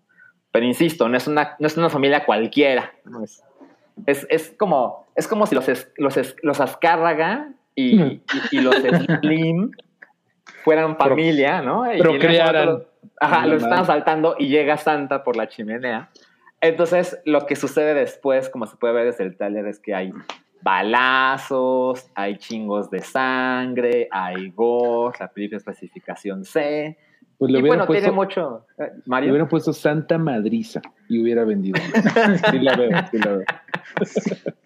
Sí, tiene razón, le falta esa clase de, de títulos, ¿no? Como de Santa Cláusula. Santa Clausulera, un gran nombre. Entonces, bueno, eh, a mí me parece, ya como malacostumbrados, me parece digno de mencionar que esto está en cines, ¿no? No se confundan. Yo lo veo y digo, ah, pues sí, pues esto está en Amazon o en Netflix. ¿no? No, no, no. No, no, no. Esto está únicamente en cines por ahora y pues ya es diciembre, ya es Navidad, evidentemente es el momento ideal. Esto ya en, en, en un mes, esto ya va a apestar a viejo, pero creo que la gente ha respondido muy bien al tráiler y a los pósters, entonces no me sorprendería que, que le vaya bien en taquilla, ¿eh? Pues sí, David Harbour ya se merece un, un éxito, ¿no? Además de Stranger. Ya que le pegue algo. Ya, sí. A los malos. Oye, sí, Yo la verdad es que Mel no la voy a ver. Mel Gibson hizo esta película hace un año, ¿no? O ¿Hace un dos. año? No Sí, sé, no veo películas de Mel también Gibson. hubo- No, pero o sea, tampoco la vi, pero sí me acuerdo. Y mencionan que hubo una película donde Mel Gibson era Santa Claus y también madreaba gente. Ah, wow. La verdad es que no me acuerdo, pero estoy seguro de que estás en lo correcto. Yo, yo no tengo idea de. Es que pareciera que Mel Gibson, o sea, hace poco, no recuerdo qué estaba viendo, pero veía que hizo como cinco películas solo este año. Y es como. Órale. wow, Sí, Como Es que el no- nuevo Bruce. Willis. es el nuevo Bruce Willis. Solo que sin los problemas de salud. Bueno, vámonos con, Sí. con lo que sigue, porque llegamos a una. Hemos llegado a una nueva sección y estoy muy interesado en lo que ahora le va a contar, porque es una serie que yo también estoy viendo, pero quiero escuchar lo que tenga que decir ahora. Denme un momento porque hay cortinilla.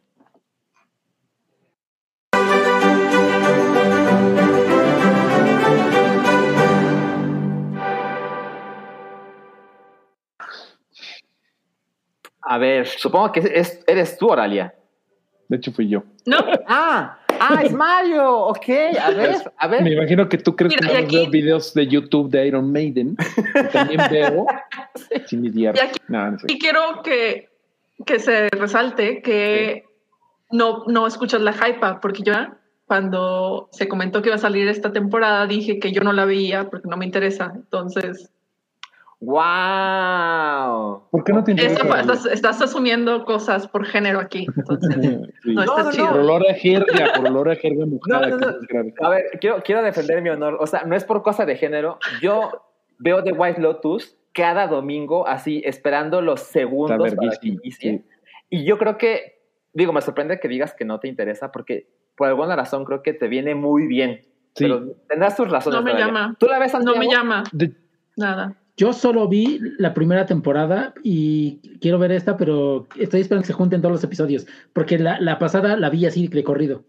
A ver, De antes hecho- de que diga Mario lo suyo, perdóname, Mario. Yo vi la temporada 1 en dos días, cuando ya había terminado, y dije, no mames, tengo que ver la temporada 2 así, semana a semana, porque es una cosa inmensamente espectacular. A ver, cuéntanos, Mario. Vamos a fanearle los dos al chip, pero primero quiero preguntarle a Auralia, porque, o sea, ¿qué, ¿cuál es la vibra que te transmite? De verdad. O sea, te No sé, es que por- no, o sea, no me llama así como que la, la atención, así como que el setting de la primera tampoco, fue así como que entonces esta secuela que es de que, bueno, parecido, pero ahora en Italia, donde todo el mundo Ujú. está haciendo hacer cosas, es como que pues, no, no me llama nada, ni por el cast, ni por... Ya. Ok, ok. Entonces es A ver, como Mario, que cuéntanos. cosas que le gustan a otras personas y ya. A ver, Entiendo. yo creo, Oralia, que, eh, a ver, tengo como cuatro puntos de por qué te podría gustar. Uno es que el casting es perfecto, o sea, tienes en esta, bueno, en la primera temporada tienes a gente como Jennifer Coolidge, Coolidge siendo una actoraza, como un personaje que quieres matar. Alexandra Daddario como alguien que entiendes, pero que también dices esto está mal. Y en la segunda temporada tienes, por ejemplo, a, eh, bueno, pues creo que la más grande es Aubrey Plaza, pero Sí. tienen un cast perfecto. Eh, el cast es la primera razón. La segunda es la música, que es brutalmente buena, de verdad, es de un chileno que se llama Cristóbal Van der Tapia, algo así, Van der Mer, Van der Mer, algo así, es un chileno, pero es una música increíble. La tercera es, o- o, bueno, de- eh, yo creo que debería ser la primera, pero la trama, eh, The Wild Lotus se llama así porque es como un, un análisis del privilegio blanco. O sea, todo des- se desarrolla en, uno, en un spa, en una serie de resorts que se llama The Wild Lotus, y es como un análisis de personaje de por qué los güeyes, bueno, cómo son los güeyes que llegan que parecen ser perfectos y eh, ricos y millonarios y están súper fregados, ¿no? Y las relaciones de poder entre esta gente con dinero, del poder blanco, y la gente que los atiende, o sea, la gente, la- los gerentes, la, el ama de llaves. Es súper, súper agudo su, me parece súper agudo su, pues su comentario social. Eh, y algo que está bien padre es que la primera temporada era como que todo era el, white- el poder blanco desde el dinero. Y el- la segunda temporada es el poder blanco desde el sexo. Y si así se la llevan con cada temporada que tengan un- una temática, pues es- yo estoy encantado. Y la cuarta, la cuarta razón es, ya se me olvidó, pero que básicamente súper buena para el chisme y que como dice Salchi, te lo echas de volada y que realmente hay una relación entre amor y odio de verla, porque quieres matar a los personajes porque son Sí. están diseñados No- para eso, ¿no? No, o sea, son, bola de no, niños. son- no, no te caen bien, ¿no? Bueno, así era la primera temporada, ninguno me caía bien, pero quería No. seguir viendo. porque es como un ver un choque y no puedes dejar de ver porque tiene una, un, indi- un índice de, mor- de morbo, pero padrísima. Esas son mis razones. ¿Tú qué, ¿Ustedes qué opinan, los que lo han visto?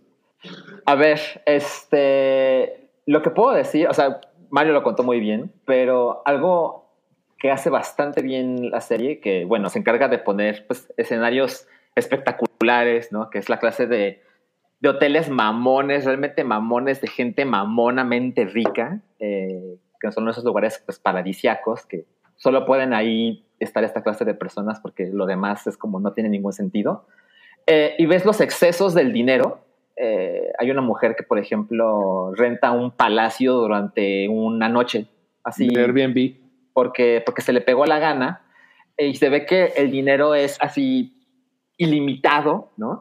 Y, y lo que lo hace más interesante es que la persona que acompaña a esta mujer que rentó el palacio durante una noche es una mujer que es más cercana a una clase media. Claramente no es clase media, por razones que se exponen en, en- en la temporada 2, pero ella tiene esta perspectiva de, oye, esto no es normal, ¿sabes? Es normal que utilices el tiempo de los demás, en este caso ella misma, eh, como a su antojo, porque para explicar la situación, van dos mujeres a un pueblito cerca de Sicilia y una de ellas renta este palacio, pero la otra solo pensaba acompañarla durante una tarde y nos regresamos.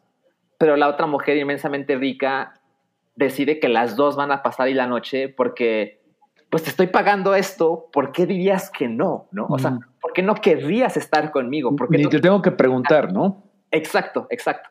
Entonces, eso es un pequeño ejemplo de lo que hace gente con esta capacidad económica que de verdad no nos podemos imaginar y el enorme desprecio que tienen por la gente que no pertenece a ese punto uno por ciento mundial, ¿no? Y además es una serie muy divertida, o sea, claramente tiene como este discurso de clase que, que se puede volver en otro lugar bastante aburrido y, y pues, pues tenso, pero aquí es tenso divertido eh, de que no lo puedes dejar de ver. O sea, como bien dice Santiago, no puedes creer la clase de cosas que dicen y hacen. Eh, y como no todos los personajes están en la misma línea, hay un, hay un conflicto constante así de principio a fin. Y la última cosa que puedo decir es que creo que cada episodio, el último minuto es de, no mames, ¿cómo voy a esperar otra semana para que esto continúe? Porque cada semana se han encargado de poner ese cliffhanger chingón que te imaginas lo que podría pasar por lo que acabas de ver. Y eso es un siempre, punto. Siempre cumple. Ese es un punto súper importante y perdóname que te interrumpa ahí, pero hay un punto 5 que tiene un, un nivel de suspenso súper padre porque esto no es spoiler. Cada temporada empieza su primer episodio diciéndote que se encontró un cuerpo o varios, en el caso de la segunda. Y toda la temporada lo est estás viendo diciendo, pues, ¿quién se murió? O sea, sí. este güey, y todos tienen razón uh -huh. para matar a todo mundo. Eso es parte sí. de, de, la tensión que te pone en un juego muy Knives Out, que además de que estás como con la comedia negra, también hay una cosa como de suspenso que la música, nuevamente la música te lo, te lo pone, pero súper chido, de que te tiene al máximo de... La, la, música es increíble, de verdad. Te, a, algo que está paradisiaco, como dice Serchi, que es como de, güey, todo es picture perfect, yo quisiera estar ahí, quiero que mi luna de miel, eh, de hecho nunca tuve luna de miel, este, sea ahí. mi siguiente luna de miel, no, pues ni tú. Eh, quiero ser una luna de miel ahí, o sea, está padrísimo, sí. pero toda la musiquita te, te, dice que hay algo muy siniestro atrás. Y ahorita, por ejemplo, eh, vamos que en el episodio 5 o 7? 5, mm, creo, sí. 5. Creo que van a ser 8. Entonces vamos en el 6, ¿no? Pero, um, pero todavía no sabemos quién es el que muere y o quiénes son los que mueren en este caso y estamos decidiendo, güey, ¿quién puede ser? O sea, sí. está padrísimo, muy padre. Sí. Sí, eso es importante. O sea, la estructura de la primera temporada, para quien ya la vio como Santiago, es, se repite básicamente como lo básico en la siguiente temporada, porque es tan poderoso que se puede hacer mil veces con personajes diferentes y en lugares diferentes, pero todo lo demás va a funcionar. Entonces, Tampoco te quiero presionar, Aralia. Yo, yo llegué tarde a The White Lotus porque cuando yo la vi ya había ganado mil premios. Entonces, este, yo me perdí como que esa semana a semana. Pero cuando le entré, eh, lo disfruté muy cabrón, al punto que estoy ahí semana a semana. Y bueno, es de lo que me tiene muy contento con HBO. O sea, mil cosas me tienen contento Sí. con HBO, pero por ejemplo, sacaba Succession, House of the Dragon. Sacaba House of the Dragon, The White Mm. Lotus. Sacaba Sí. The White Lotus, The Last of Us. O sea, para mí siempre hay algo chingón en, en HBO. Y les digo, The White Lotus se ha convertido como en algo así de importante, porque además es serie de los domingos. Creo que sale a las 8 de la noche cada A las 8, sí, es como la Sí, main. el mismo horario que tenía House of the Dragon. Exacto. Yo quiero, yo quiero hacer un shout out otra vez a Jennifer Coolidge, que es la Stifler's mom en American Pie, porque de veras que tiene que estar nominada a un premio por su personaje, porque ya sale como una güera rica mayor eh, insoportable, o sea, insoportable. Ella se poco. ganó el Emmy en por la temporada pasada. En serio, pues que se lo den otra vez. Ahora creo que lo están haciendo, lo está haciendo todavía mejor. Es la única que repite de la primera temporada. Y nada, ella es increíble. Eh, también quiero comentar que el, el, el creador, Mike White, que creo que por eso también se llama White Lotus, es un güey que escribió el screenplay de School of Rock. Eh, Ok. Fue un participante de Ah, Survivor. quién es. Es un, es un güero, bueno, es un güey que, o sea, le queda tan bien el apellido White. Es súper blanco el güey, ¿no? Este, lo más blanco que verás en toda tu vida, además del papel Bond. Pero lo que está bien chistoso es que este mismo güey fue el que hizo el guion de, de Animoji Movie, movie, o sea, la película de los emojis. Como que, ¡Wow! ¿Cómo puedes hacer un puto show tan bueno como White Lotus y este, perdón por la palabra, Y la chingadera. este, y una chingadera como Emoji Movie, güey? O sea, what the fuck. No mames, pues alguien le ayudó a hacer White Lotus. ¿no? Contiene, contiene multitudes. Mira, aquí, dale. J. Huerta dice, con razón no me sorprendió, no soy muy pobre, pobre, po- progre o snob para exaltar lo que están diciendo. Yo creo, Mm. eh, J. Huerta, que esta serie no es snob, no es este, no es woke, porque también la gente, No. la gente que es, o sea, no es como de, ay, los, los blancos son malos. También la gente que está como sirviéndolos, también son unos ojetes. Es un poco como parásitos de, o sea, la película coreana. Como que no hay ni a quién dibujo. ¿Quién es el parásito de quién? No sé. Pero a mí me parece que no es tan woke. Es como, somos una mierda de sociedad. A mí se me hace muy padre. Ya. Sí, yo estoy de acuerdo. Oye, ahorita, ahorita que dijeron del trabajo previo que escribió este tipo, me acordé de un fact que escuché ayer, que Vince Gilligan, Bre- Breaking Bad, Ajá, sí. escribió el guion de Hancock, Órale. la película de Will Smith, esa de superhéroe espada estúpida, ¡Wow! él escribió. O sea, Órale. sí hay Sí, digo. superarse, sí hay, sí hay vida después de esos guiones. Pero, pero también esto habla del poder de los estudios sobre los escritores, ¿no? Es como, También. güey, puedes escribir una obra maestra, pero necesito que hagas esta mierda porque sale mañana, ¿no? No hay que chambear. También. Exacto, exacto. Primero ahí lo que deja y después lo que fact-. Órale. Hay mi fact favorito de Madagascar 3, que fue escrita por Noah Baumbach. ¿En serio? Lo- ¿Sí? No tenía idea. ¿Sí? No, No, no, debe de haber sido muy feliz que digamos. Qué chingón. Ese es como pues tema estaba de entre Patreon, ¿eh? divorcios. Sí, sí, sí. Sí. estaba dejando a Jennifer Jason Leigh por Greta Gerwig, entonces tenía que pagar muchos fees de divorcio, entonces Claro. pues le cayó de lujo. Hay que chambear. Bueno, vámonos con otra cosa que vimos en la semana y esta, esta va a ser de Santi, se me hace. A ver, Santiago, cuéntanos. Así es. Mire, yo les voy a hablar de la chingadera de Netflix de esta semana. La chingadera de Navidad de Netflix de esta semana, porque la semana pasada me eché la chingadera de Navidad de Apple.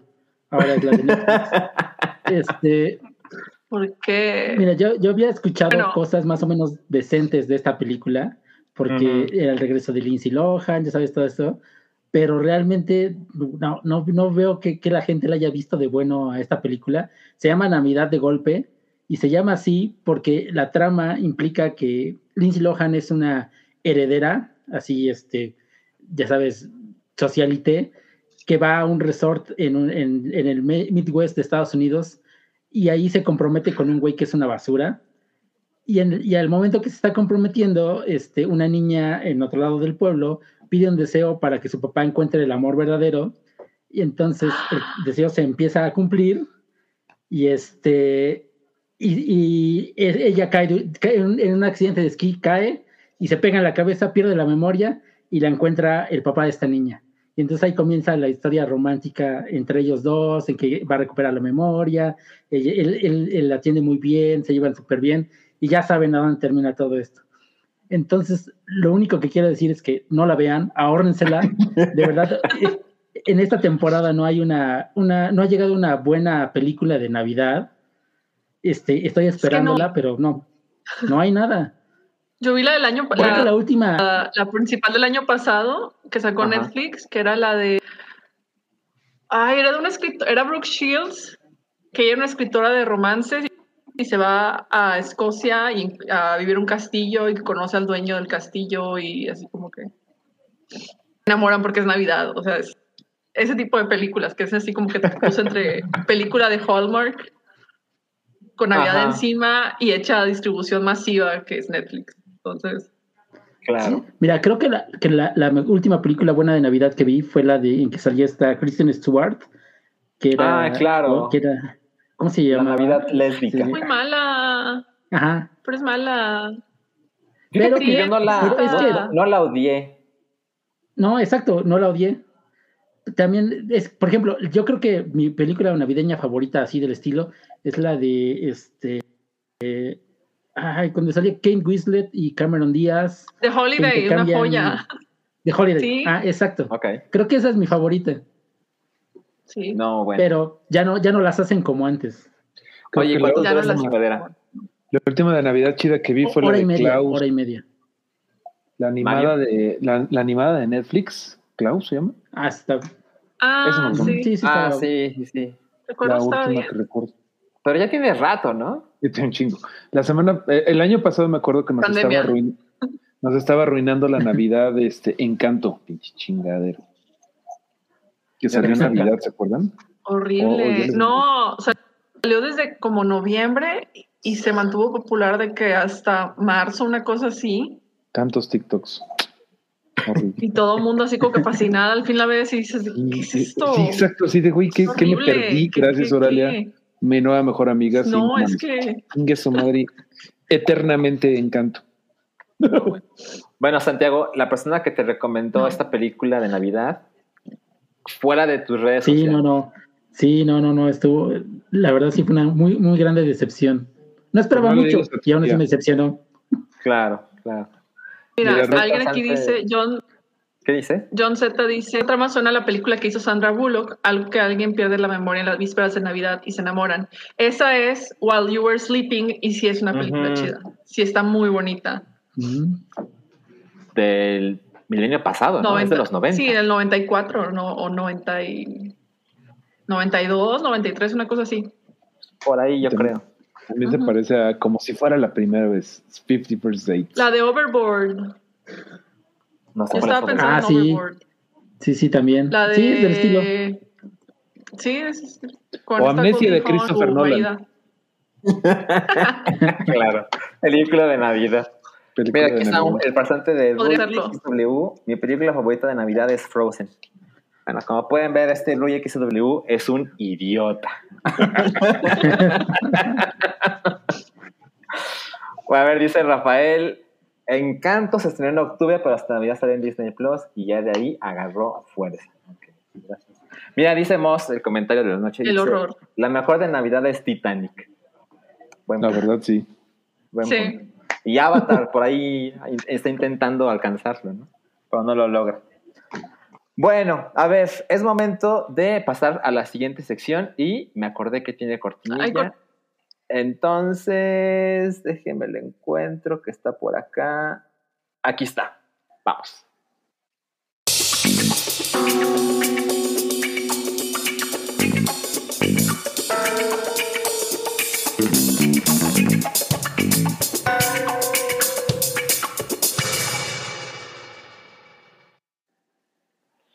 No cállate. con- Cállate.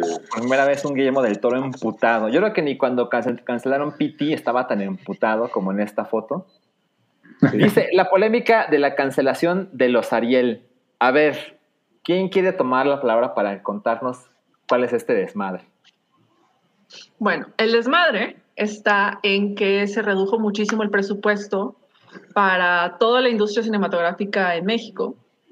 Y la, este, la dirección de, la, de quienes organizan los premios Ariel dijeron, no, pues es que este próximo año, 2020, este, 2023, no se va a hacer la ceremonia. Y pues todo mundo puso el grito en el cielo porque pues al final de cuentas los, lo que hace el premio Ariel pues es reconocer el cine nacional y mucho cine nacional que no necesariamente se estrena en cines, o sea que tienen corridas limitadas, pero que es una gran oportunidad para que la gente las busque y las vea y se pueda seguir sosteniendo la, la industria. Entre esas las personas que se quejaron amargamente de que pasara esto fue el tío favorito de todos, Guillermo del Toro, que sacó un tuit, no sé si lo tengas por ahí, creo que sí. la- hablamos el mismo. primero, sí, de que la sistemática destrucción del cine mexicano y sus instituciones, lo que llevó décadas construir, ha sido brutal. Sorimos el sexenio de López Portillo, eso no tiene precedentes. Y a partir del tweet fue que todo el mundo le queda encima, porque está la masa de gente que piensa que el cine mexicano se reduce a Derbez, Omar Chaparro y videocine. Y el, la otra persona, o sea, el otro grupo de gente que dice, oye, pues es que entonces más hay de cines y yo nomás topase del Toro, Iñárritu y Cuarón. Y otro grupo que Ujú. dice, no, pues es que hay mucho cine mexicano muy chido que se está haciendo estos últimos años. Ha habido un boom cabrón desde el 2010. Y es responsabilidad de ustedes buscarlo y ver las películas que hay. Ahora, no, esta no sería la primera vez que se pausan los Arieles o que se cancelan, porque Correcto. no hubo ceremonia del Ariel del 1959 a 1970. O sea, un Bastante largo.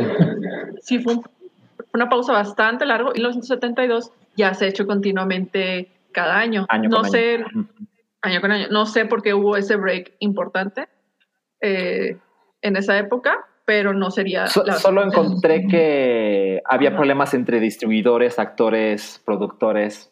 No entró en detalles, solo, solo encontré esa información. Sí, de es que no yo se tampoco ponen de acuerdo. también gran cosa. Ujú. No hay No, una fuente mira- así cercana. Aquí comenta León Sánchez que le cayeron los votos de la 4T y está completamente También. de acuerdo porque Alejandra Fraustro, el florero que puso, ya saben quién, pues le dijo, Está usted equivocado, tiene usted otros datos. Nosotros tenemos otros datos. y de veras les dijeron, o sea, es obvio que les dijeron a los votos 4Tistas, hay que echarles que nada más es cine de Omar Chaparro y de, de, de Derbez y todo eso. Y se defendieron todos. Y era bárbaro, o sea, es bárbaro ver esto porque, por ejemplo, ¿cómo se llama el actor de Javi Noble? Que siempre se me olvida. Luis Gerardo Gerardo Méndez. Gerardo Méndez también le entró y todo el mundo, o sea, le decía, tú cállate, Javi Noble, tú cállate. O sea, no todo el mundo, Es que los no lo sacan, 4T. o sea. No, pero es que Eh, eh, también. La, la Ajá, consigna o sea- fue, vamos a callar a estos, vamos a echarlos, vamos a funarlos, diciendo que el cine mexicano es nada más lo malo y nosotros estamos bien. Pero como siempre con todo, perdón, por- pero me voy a poner político, pues está bien fea estos, estos cortes tan feo a lo vital, a lo menso, ¿no? Y mientras el derroche en simplemente en llenar la ciudad para que todo el mundo, o sea, de, de propaganda para que todo el mundo fuera a la marcha. Ahí se pagan 20 arieles, la marcha del señor que nos gobierna. Claro. ya me puse chairo, anti-chairo más bien, pero sí está muy feo porque ya se están metiendo con, con Guillermo del Toro, ya se están metiendo con, ya saben, la realidad alterna. Sí, sí, claro. Sí, me, Bueno. me va a caer la PGR otra vez, dice. Otra. No, ahora, ya, ahora ya me va a caer la, Fiscalía del Bienestar. La Guardia Nacional. ¿Qué pasó, Aralia? No, pero es que también esta conversación del cine mexicano que solo se reduce a eso es algo constante. O sea, es una conversación que sale en, en redes sociales cada tres meses. O sea, sí es algo que Sí, es muy constante siempre. porque la gente no, no se molesta en salirse de la esfera de que hoy, hoy ni siquiera voltear a ver el qué se hace en el cine mexicano. Y hay cosas muy buenas. Y es, hay cosas muy, muy buenas. Aquí del Toro, este, como respuesta, dijo que, este, que vean lo que hace Tatiana Hueso, Alejandra Márquez Abella, Lilia, Lilia Vilés, Fernanda Valadez, etcétera. Hay muchos este, directoras y directores casi muy cabronas. Sí.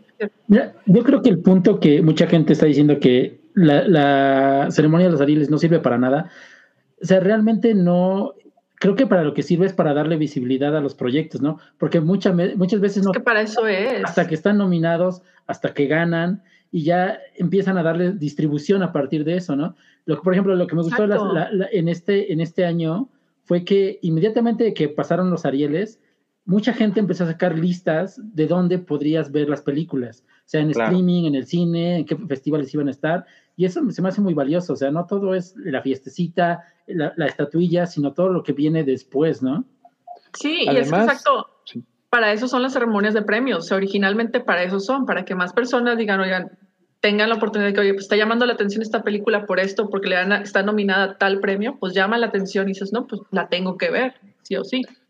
Además es negocio, es negocio. O sea, ahorita estaba Ajá. viendo cuánto ha bajado la, la taquilla mexicana an- este, estos años que pues, se está yendo todo el dinero a Tren Maya, todas esas tarugadas.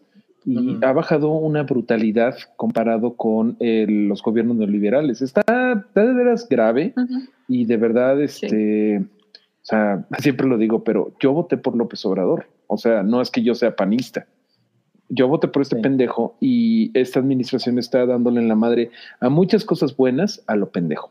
Y Guillermo del Toro está enojado. Imagínate lo que tienes que hacer para hacer enojar a Guillermo del Toro. Yo creo que le puedes robar la, la billetera, los lentes y no se va a enojar.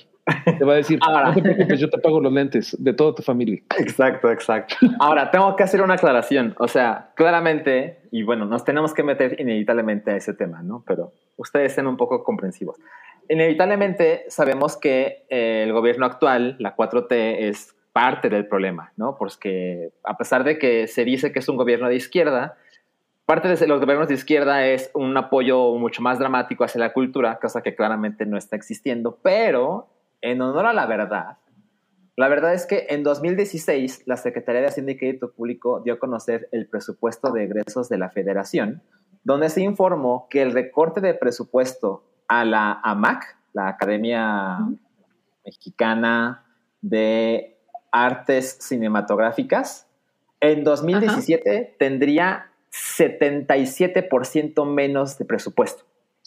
Y recordemos que la 4T, eh, López Obrador, llegaron al poder en el lejano 2018. Ok, entonces sí, la 4T es cómplice porque no ha modificado esto, pero esto pasó desde antes. O sea, para que, se- para que nos demos cuenta de que esto poco tiene que ver con el gobierno actual, sino que el gobierno anterior también tuvo su participación. ¿Ok?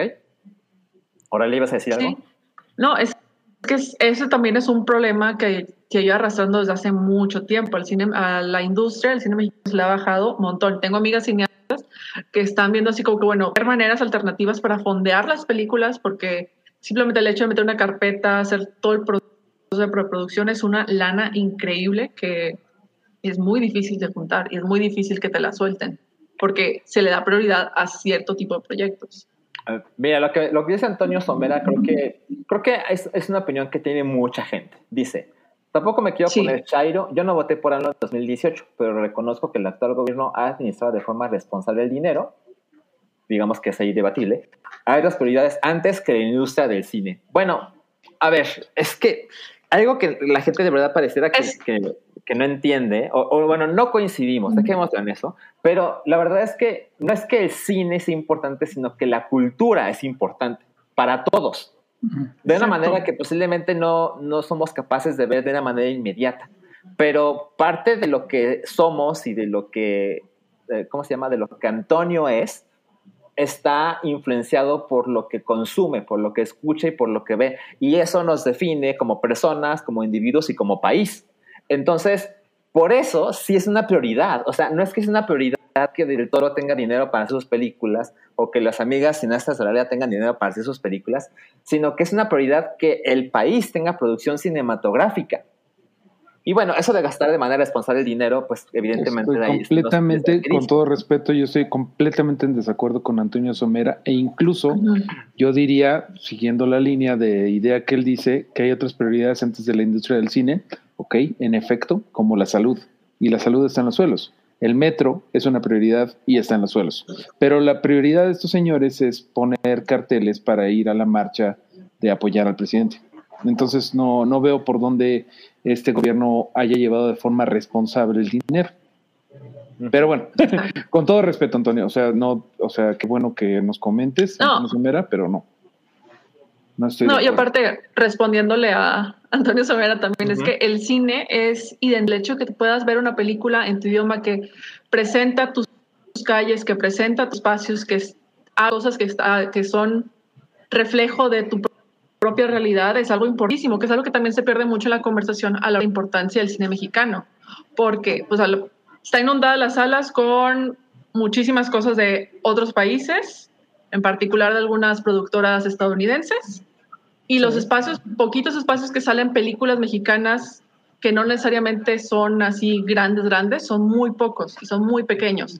Ahora se ha habido, ahora con las, gracias a la pandemia, lo que veo así como que positivo es que muchas este, distribuidoras de streaming, o sea, de las compañías de streaming, están agarrando proyectos de cine los están, este, los están financiando y les están dando la distribución, de modo que ya tú, o sea, con, nomás con tener cuenta en Netflix, Prime, HBO, puedas ver lo que, este, parte de lo que se está haciendo. Y te ves reflejada de cierta manera. Y dices, bueno, entonces, ¿para qué necesitan el cine? Porque también es importante ir a las salas de cine. También es padre ver las películas en ese formato, al final de cuentas. O sea, ¿por qué va toda la gente a ver, este, a llenar las salas de cine todos los fines de semana? Pues porque les gusta esa experiencia y sería muy padre también que viéramos películas mexicanas que nos reflejen este, mentalmente y que puedas ver en el cine. Es- Y los Arieles tienen, eso está perfecto todo lo que dijiste, Oralia, estoy completamente de acuerdo.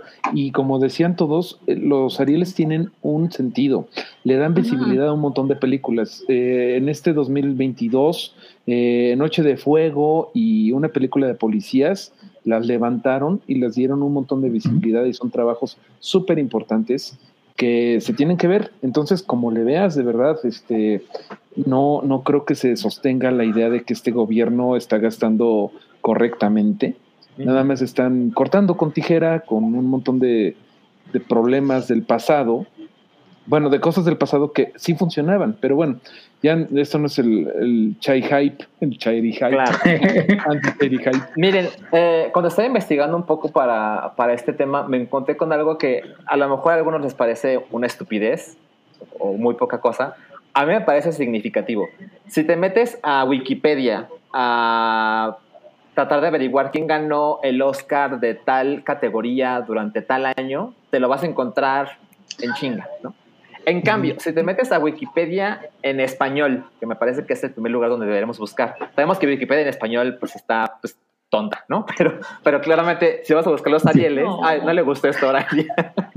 Pero, pero bueno, si te metes a Wikipedia en español para ver quién ganó las últimas dos años del el Ariel a la mejor película, no está, no aparece. En Wikipedia no aparece, porque la último, el último premio que, aparece es de 2019 y cuando llega a la década actual no aparece. Es como si no hubiera habido ceremonia. Entonces dije, no mames, pareciera que esto no le importa a Wikipedia, ¿no? Entonces me metí a Wikipedia. ¿No le importa? inglés. No le importa a los eh, wikipedistas en español Exacto, exacto. que trabajan aquí en México, le dan prioridad a otros, otros temas. Exacto. Entonces me metí a Wikipedia en inglés. Y si te ves a Wikipedia en inglés, que les voy a pasar el link por el chat para que vean de qué estoy hablando, sí está presente. A ver, atención, les doy aquí a enviar. Está presente cuáles son las películas que ganaron el Ariel de mejor película en 2020 y en 2021. Sin embargo, la lista no está bien escrita porque dice título en inglés, I am no longer here, 2020, título original, Noche de Fuego. O sea, están cambiadas las cosas. Le falta un fact Entonces- checker ahí. Ajá, exacto. Entonces, ¿al- ¿qué trato de llegar a de decir con esto? Eh, la verdad es que yo creo que la ceremonia de los Ariel es muy fácil que los que estamos ligeramente interesados en el cine, es fácil que nos enteremos de una manera como poco significativa. O sea, de repente podemos ver unos JPGs donde está la lista de los ganadores. A lo mejor alguien hace unos hilos de, de Twitter. A lo mejor alguien se atreve a poner como el trailer de la mejor película, pero no hay, no es un evento que, que, que la mayoría de la gente esté a espera. Tampoco digo que debería ser como los Oscar, que los Oscar evidentemente es mucho más que unos premios, o sea, es una noche de glamour y se televisa en 200 países al mismo tiempo y todo eso que conocemos. Tampoco creo que los seriales deban ser así, pero estoy seguro de que hay un punto medio en el que podemos hacer que sean más relevantes para la gente que estamos interesados en el cine, sin el gasto de la ceremonia de los Oscars, sin quedarnos en el JPG o el hilo de Twitter que dice quiénes son los que ganaron, ¿no? Entonces, yo creo que parte del dilema es encontrar cuál es ese punto medio. Entonces, en la propuesta que tiene del Toro, como siempre, él pone Sí. de su dinero lo que, se, lo, que, lo que pueda, ¿no? Entonces, él dijo que él puede cubrir personalmente el costo total de las estatuillas del Ariel. Que bueno, me parece que es un gasto de los significativos, Bastante. de los más significativos, ¿no? Entonces, lo que pasó después fue esto, que se unió Tenoch en la conversación, que Tenoch que ahorita es más popular que nunca, Mm. Dice, es un momento para definir todo lo que se puede hacer por y con el cine y arrobó pues a quien pudo, ¿no? Academia de Cine, Cultura MX, Leticia Guijara, Ale Frausto, Poder Prieto MX, claro, porque es de noche, Gobierno de México, bueno, Real GDT y también puso el hashtag de Del Toro porque pues, me sobran caracteres, ¿por qué no? ¿no? Entonces, bueno, ¿alguien, alguien tiene que decir algo acerca de lo que, de lo que puso Tenoch. Pues nomás Pues no, mira, mira, me- a mí me parece bien que, apro- que aproveche ese momento, ¿no? Este, sabe que ahorita está la, la mirada pública y si Sí. se puede unir a la causa, pues bienvenido, ¿no? Sí, sí, estoy de acuerdo. Pues sí. Eh, él, yo, yo insisto, yo creo que es más popular que nunca. Y la verdad es que él es, eh, yo le creo que es una persona interesada en esta clase de cosas porque no tiene seis meses haciéndolo. No lo hizo desde Wakanda Forever. De hecho, yo creo que él consiguió ese papel de Wakanda Forever por la persona que es. Entonces, De hecho, eh, sí, Ryan evidentemente, Coogler. Sí. ¿Cómo se llama este güey? El director Ryan, Ryan Coogler. Coogler, Coogler. dijo que justamente lo metió a él como metió en su momento a Chadwick Boseman, porque son gente eh, muy metida en su, en su lucha. Exacto, exacto. O sea, los actores tienen mucho que ver con sus personajes y por eso fue como los eligió. ¿no? Y Ay, bueno, pues mira, no Eh, sé. la no sé. otra parte de- del escándalo es que aquí no terminó como los pleitos de Del Toro, y es que también pasó lo de Del Toro versus Cinemex por Pinocho. ¿Cómo estuvo ese desmadre? ¿Alguien sabe? No, no me lo sé. Pues, Mira, tengo entendido- que- ad- adelante, adelante. A ver, Oralia. A lo que tengo entendido, y a lo que estuve así como que leyendo, investigando, fue que Netflix otra vez, como Netflix es la distribuidora oficial de Pinocho, les Sí. puso otra vez las condiciones de que, pues, si quieren estar en arena, pero no les voy a poner, este, no les voy a respetar las seis semanas de, de exclusividad, porque la voy a estrenar para esta fecha en Latinoamérica. Punto. Eh, no sé qué pasó ahí también con Cinépolis, porque Cinépolis también estaba, pues tampoco, no estoy segura si está, si está Pinocho en el cine ahorita con Cinépolis o no, sé, creo que no. No. Y pues, al parecer, Cinemex había dicho que sí, se había, sí se había dicho, ok, está bien, no hay, no hay problema, lo aceptamos, pero a la hora de la hora rajaron, Mm. se echaron para atrás, y de ahí es donde el toro dijo de que, oye, ¿qué pedo? O sea, ya habías quedado conmigo de que ibas a estrenar Pinocho en salas y ahora muchísimas partes del país se van a quedar sin verla en el cine porque dijiste que no. Entonces empezó a pedirle a, la gen- a diferentes eh, cines más pequeños, alternativos, a quien sea. ¿Quieres enseñar la película de Pinocho mensaje para poder ponernos de acuerdo? Ok. Sí. Que debe ser una cosa peligrosa para Netflix porque, o sea, te pones un Sí. poco del lado de ellos, ¿no? abogado del diablo, y dices, bueno, es que cómo voy a distribuir mi producto a través de una red con la cual no puedo confiar tanto, ¿no? Entonces también como que eso es algo a considerar, ¿no? Pues no, Ahora- no creo que algo sea algo así, porque ya le había pasado con Roma. Por ejemplo, acá en Puebla, los cines que Pero- pusieron Roma son los que van a poner Pinocho. Sí, y con todas estas cosas, pero sin gran excepción con Bardo. Y por ejemplo, iba a el momento de que se- justo cuando este, dijeron, no, pues Bardo va a salir en todos los cines mexicanos, ahí fue de que, ok, Netflix ya se puso de acuerdo con Cinépolis y con Cinemex para poder, o sea, y, me- Tienes y razón. pensabas de que, oye, pues igual este es el nuevo, va a ser el nuevo modo superandi para todas las películas de Netflix que van a tener Estándar. distribución en cines. Sí. Y luego pasa esto, entonces como que, que ¿ay qué pasó? ¿Sabes? ¿Cuál- ¿Cómo Sí. ¿Sabes qué? tal vez se deba porque Bardo, o sea, la estrenaron hace un mes y, y todavía no aparece en Netflix. Y la de Pinocho. Exacto, esa sí tiene la las seis semanas. Ah, la están estrenando ahorita y en Netflix va a estar en dos semanas, me parece. Entonces, yo creo que también la ventana de entre uno y otro es la diferencia. Es que es- ahí está la raíz del problema, porque Netflix dijo, la quieren sacar en cines a nada más de que dos semanas, punto. Y con Bardo sí, le- sí les dio la excepción seis semanas. Sí. Y entiendo que porque, no sé, igual y Iñárritu ya se había arreglado con desde antes con otra gente, o que lo hayan querido vender como, es que esta es la película mexicana que todo mundo debe ver este año. ¿Sabes? Sa- o sea, no O tengo no información privilegiada, pero creo que eso es lo que puedo deducir, Oralia. Sí, ¿Recuerdas es lo que, que, eso se me hace, porque... Bardo fue la película que inauguró el Festival de Cine de Morelia? Que es Sí. un Sí. festival de- armado por Cinépolis. Entonces, yo creo que hubo ahí un amiguismo, una conversación previa de, oye, Iñárritu, queremos que esta película sea el estandarte del nuevo Festival de Cine de Morelia. Entonces podemos hacer algunas concesiones, ¿no? O sea, te damos un gran número de salas y proyecciones. Importante, para una película que dura prácticamente tres horas, ¿no? que sabemos que va a ser un fracaso comercial, ¿no? pero, pero Cinepolis a cambio recibe el nombre, sobre todo internacional, de la fama de Iñárritu como debut de esta película en este territorio. Entonces, creo que ya hay una alianza comercial que tiene sentido. Yo te pongo salas, tú vienes aquí a Morelia, pones mi, mi- mi- el nombre de mi festival en todo mundo, ¿no? Y hacemos ahí como que yo te doy, tú me das, ¿no? Y claramente lo que pasa con Pinocho y lo que pasó con Roma, que bueno, Roma pareciera que fue hace muchísimos años, pero la verdad es que no. Las cosas son diferentes porque posiblemente no había ese interés comercial entre ambas partes. ¿No? Evidentemente estoy imaginando cosas, no tengo ninguna certeza en ese sentido. Pero bueno, al final de cuentas sí va a tener una distribución muy limitada, pero sí se va a poder ver en, en cines. Por ejemplo, acá la primera semana va a ser eh, total todas las funciones en español y la segunda semana todas en inglés. Así lo, lo van a poner y pero se va a poder este, ver en pantallas grandes. Ok, a ver, miren, dice Rui XW. Para Cinemex o Cinépolis, poner dos semanas una película de Netflix básicamente es hacerle publicidad gratis.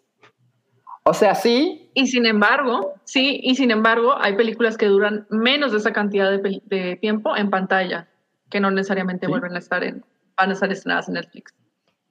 es cierto, es cierto. O sea, le- y repito, yo creo que, eh, ¿cómo se llama? Bones and All. ¿Cómo se llama en español? Hasta los Hasta huesos. los huesos. Hasta los huesos. O sea, me sorprendería que hasta los huesos esté al mismo tiempo que Avatar 2 en cartelera, ¿saben? O sea, No, y por así- ejemplo, así se estrena una de, de Marvel y quitan todas las demás funciones para todo. O sea, que nada más vas a ver esta y esta, y luego ya después de como una semana, semana y media, ya se regresa a la cartelera a normalidad con las películas más chiquitas de que desaparecidas por completo. Sí. Entonces, también es, es un juego bastante, o sea, pues por dinero al final de cuentas, pero sí limita bastante las opciones de las personas que sí, pues, si lo único que tengo relacionado a un cine, a un cine en mi pueblo, en mi ciudad, es, es el Cinépolis o el Cinemex de, Ujú. De la, pues de nada la más plaza. de la plaza, pues a esto es lo que me, lo que haya, ya. A ver, dice Rui XW que yo creí que iba a estar súper ocupado hoy, pero tiene mucho que decir. Dice, ellos no hacen negocio solo porque Netflix no quiere soltar sus películas. Ellos no hacen También. negocio solo porque Netflix... Ah, sí, exacto. O sea, claramente ambas partes eh, no ven mucho beneficio en, en que la película esté proyectada en cines y luego esté tan pronto en, en streaming, ¿no? O sea, la verdad es que Netflix hace, hace mucho de esas proyecciones en cine con tal de ganarse un Oscar, o sea, de, de calificar para ganarse un Oscar, porque la academia en los Estados Unidos exige que la película haya sido proyectada.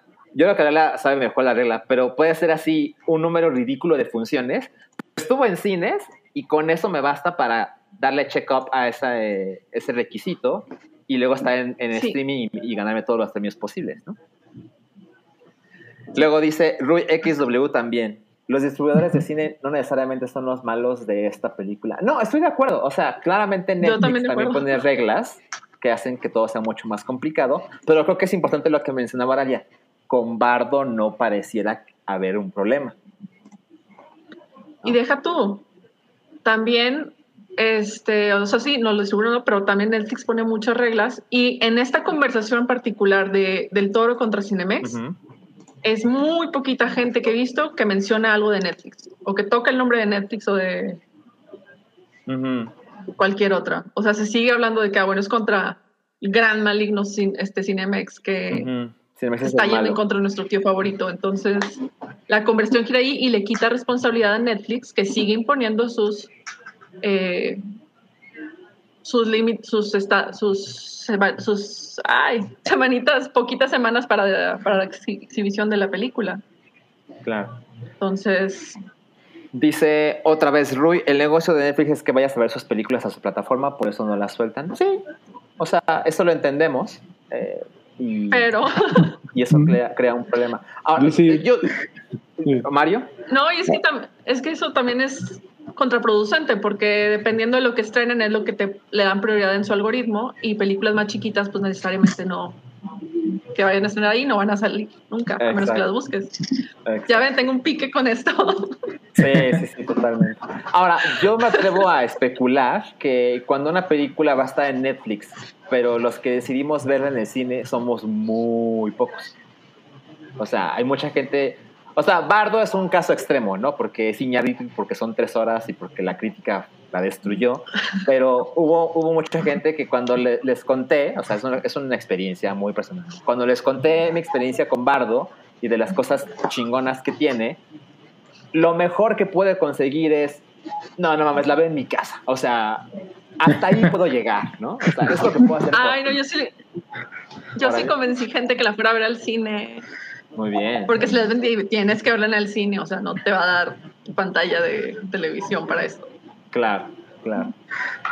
Bueno, a ver, ¿qué dice Stevens? Dice, bueno, pero Netflix le dio dinero para que él pueda hacer su película. Guillermo sabía de antemano con quién se metía, como para qué reclamarle a Netflix. Pues es que, más que reclamarle a Netflix, le está reclamando Eso a Cinemex, ¿no? No, y eso también es un comentario muy feo, porque Netflix también le está, redujo mucho su presupuesto en futuras producciones a que no hagan caprichos de directores para darle más dinero a La Roca hacer más películas que nunca sabremos cuánto ganan. Claro. Se me hace muy gacho ese comentario de decir de que, "Ay, pues ya te dio dinero, ya cállate y, hace- ya, este, da gracias que pudiste hacer tu película. O sea, no, ese tampoco es el punto. Sí, sí, es cierto. Yo, yo apoyo en todo a Guillermo del Toro, pero lo apoyo más contra el gobierno que contra Netflix, la verdad. O sea, que no, no tengo vela en el entierro, pero todo el mundo nos está diciendo que porque leemos tanto de este chavo que se llama Rui XW, que ha de ser bien gamer, porque ¿cómo se pone XW? Es como bien niño rato, ha de ser un chavo de 16 años, Debe estar jugando Fortnite mientras nos escucha. uno acá trabajando. Bueno, dice Saúl Hernández, por cierto, vayan a ver Pinocho si pueden, que está chingón. Ok, ok. Ah, sí la quiero ver. Yo no he visto Pinocho, obviamente. Yo no Eh, podido ir. No sé, me voy a tener que fijar cuáles son las posibilidades este fin de semana, pero bueno, ojalá la pueda ver en el cine, si no, pues... Bien, o sea, ya, ya he dicho yo mi, mi opinión de las películas de Del Toro. Por lo general no son mi onda, ¿no? Por lo general siento que el mundo las ama más que yo, pero estoy interesado porque Del Toro, no lo puedo negar. Bueno, a ver, hemos llegado a el penúltimo Creo que hay un tema. super chat. A ver, ay, no Había sé. uno por ahí, sí. Sacarlo.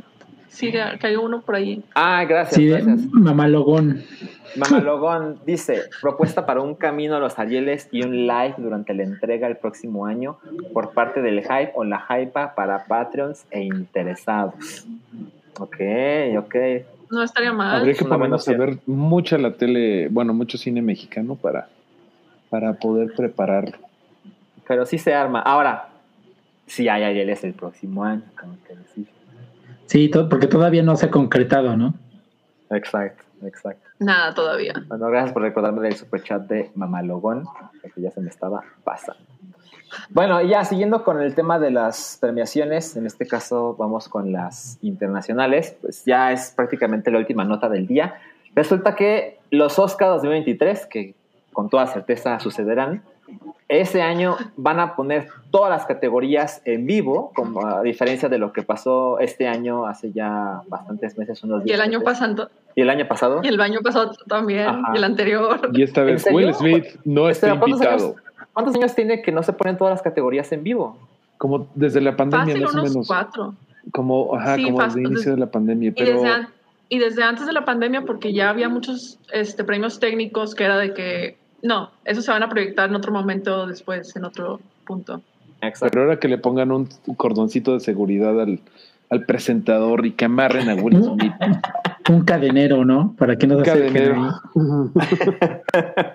Bueno, sí, justo como decía Auralia, este, ya todas las categorías se van a transmitir en vivo, porque justo eh, parte del problema es que como que dijeron, bueno, vamos a poner a las estrellas que todo el mundo conoce para que pasen por su premio, pero a los nerds y a los ñoños que no sabemos si se bañan, mejor no, ¿no? Mejor se los damos aparte.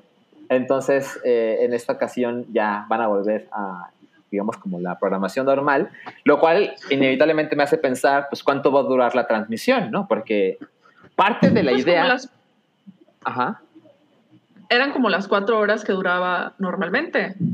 Antes de Pero- que se empezaran a obsesionar con que, ay, nadie los ve, hay que bajarle el, el tiempo como si fuera... que- Pero, pero eh, cuando quitar las categorías no, no, no redujo el tiempo. Quedó Exacto, igual. exacto. Que era como parte del problema. Es así como, bueno, si esta cosa va a durar dos horas, por decir algo, ¿no?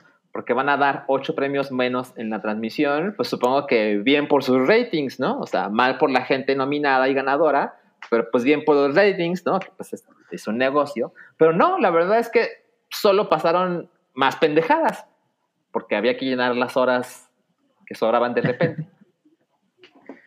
Entonces, bueno, a ver qué pasa. Y ya confirmaron que va a ser Jimmy Kimmel una vez más el host. A mí me caga Jimmy Kimmel, no sé qué piensan ustedes. A mí también. Sí, no, es muy blanco para eso. bueno, estamos- Demasiado caíme bien. Exacto, exacto. Sí, yo estoy ahí. Y bueno, ya por último, para despedirnos esta noche, el slide número 20 es los pósters de, eh, de Super Mario Bros. Movie. Yo no sé quién le interesan estas pendejadas. Ya somos aquí unos adultos. A nadie le interesa. No, evidentemente, yo estoy súper interesado. Salió el segundo tráiler en la semana, no recuerdo cuándo, anteayer posiblemente. Y Ah. alguien vio el tráiler, tengo que decir de eso. Pues No lo que mames, todo el me internet- encantó, ¿eh? Que todo el internet, que pinche Chris Pratt con- llegó con hueva. Eh, creo que podría ser algo así como que Mario, o sea, Chris Pratt, está como huevado, es apático y eh, eventualmente va, va, va a ser todo bubbly y todo como lo queremos. O a lo mejor es que, que no quiso hacer como una interpretación tan estereotípicamente italiana que siempre se le ha criticado, bueno, en algunos sectores Sí, este sí. pedo, pero no sé, como sea, pues ya no sé si vieron los, los trailers fan-made de- que le ponían las voces del, del actor De original, pues. Ajá, y pues a todo dar. O sea, sí, sí es lo más gacho y definitivamente a ver si no pasa un Sonic, ¿no? Que no, pues la gente se, se comió el Sonic feo. Eh, vamos a hacerlo más, bonito, ¿no? Y a ver si no le dicen, a ver, quítate, pinche Chris Pratt. Este, a ver, vamos a volver a hacerlo otra vez. Hasta Veamos. crees, no, hombre. Es que Chris Pratt. Por Ojalá. Chris Pratt, o sea, se levantan y se ponen de que Chris Pratt es mi mejor amigo y ha ido a la fiesta de todos mis niños. Sí, o sea, es cierto, es cierto, es cierto. Ga- Chris Pratt. Eh, perdió en Twitter, tenía una encuesta en Twitter diciendo cuál era el menos hot. Y el güey se, lo tomó tan personal que tuvo que salir Mark Ruffalo y este, Robert Downey Jr. Robert Downey Jr. a decir, no, es que Chris Pratt es a toda madre, es un gran tipo. no, ha ido a no las fiestas de todos mis hijos. O sea, Sí, no va sí, a sí, pasar, no nos van a hacer ese favor. Wow. Extraño al Chris Pratt gordito cuando era muy chistoso en Parks and Recreation. Y, y me Sí, el ese Chris Pratt mejor. mamado, güey. O sea, Pero, es- pero, pero quizá en retrospectiva solo era así porque se sentía feo, ¿no? Pero era más simpático, su alma era más bella. Y ahora eh, es una muestra y es un e- gran ejemplo de por qué no hay que hacer ejercicio. Y por qué no hay que bien pero bueno, fuera de eso se ve muy padre, se ve muy divertido. Leí por ahí un tweet que decía que, o sea, como que Jack Black sí tuvo que audicionar y sí le echó ganas y Chris Pratt fue así de, "Ah, eres el amigo de todo mundo, como dice Oralia, ¿no? Y sí, sí, sí está de, Ay, pinche Chris Pratt, güey, ya échale, ya échale ganas a las cosas. Siento que Chris Pratt no le echa las ganas a las cosas desde hace muchísimo tiempo, muchísimo. Sí, sí, estoy de acuerdo. Estoy No, y aparte, yo eh, sobre eso, yo cre- en el tráiler como que el que menos tiene líneas es Mario, ¿no? Por, por, por el mismo, Por por el backlash. trailers, sí. Ajá, porque, o sea, la voz de, de, de Jack Black se, se escucha súper bien, la de Annie Taylor Joy como Peach igual, pero este güey como que es nada más así momentitos para que la gente no se encabrone. Sí, sí, de acuerdo. Pues miren, eh, yo la verdad es que eh, pasara lo que pasara, iba a estar ahí el día del estreno, pero siempre tenía las dudas con Illumination Studios porque dije, "Híjole, pues, la verdad es que la onda de los Minions no me prende nada, ¿no? Eh, y, y- y cuestionaba mucho por qué Nintendo se, se unió a ellos para hacer esta película, pero los dos tales, o sea, particularmente el segundo, que creo que es mejor que el primero, creo que están muy chingones. O sea, es, es una película que se ve muy divertida, se ve muy colorida y, y creo que el humor, digo, la verdad es que no me crean mucho porque soy, soy muy fan, entonces eh, estoy seguro de que estoy siendo poco parcial, estoy siendo poco imparcial, pero, pero la verdad es que la onda de Mario no me encanta, o sea, me gustan los juegos de Mario. chale.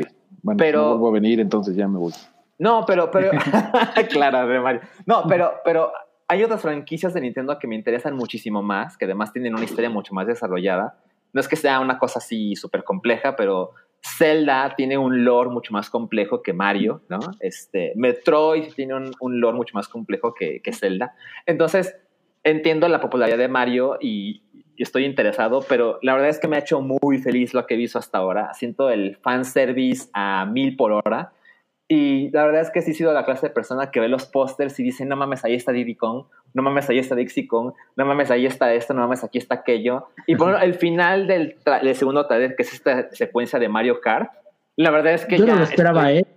Yo tampoco, yo tampoco. Pero sí, me pareció creo que lo más, lo más chingón. o sea, eso pu- pueden hacer ahora un rápido y furioso de Mario. Ya, ya, ya está establecido. ya, ya pueden ahí sacar spin-offs a lo güey. Y sí, también me hizo muy feliz. Este, es- voy a estar ahí el primer día. Y no mames, ya, ya que la saquen. Yo creo que esta película nos la deben desde que éramos niños, porque ya saben, la película esa live action horrorosa que era como de, ¿qué? Sí. ¿Qué pasó? ¿Por qué? ¿Qué está sucediendo aquí? ¿Qué tiene que ver esto con mis videojuegos? Creo que nos la deben desde que éramos niños y de verdad esto, ahí había como de repente una animacioncita, de repente unas caricaturitas, pero nunca habíamos visto esto y pues ahí vamos a estar. Sí, totalmente. Ahora ya para terminar este tema, eh, Nintendo siendo Nintendo, que es la clase de compañía de yo no confío en otros mis productos, hace algunos meses, este, aquí no se mencionó en el hype, pero hace algunos meses eh, Nintendo básicamente adquirió una productora de cine y televisión.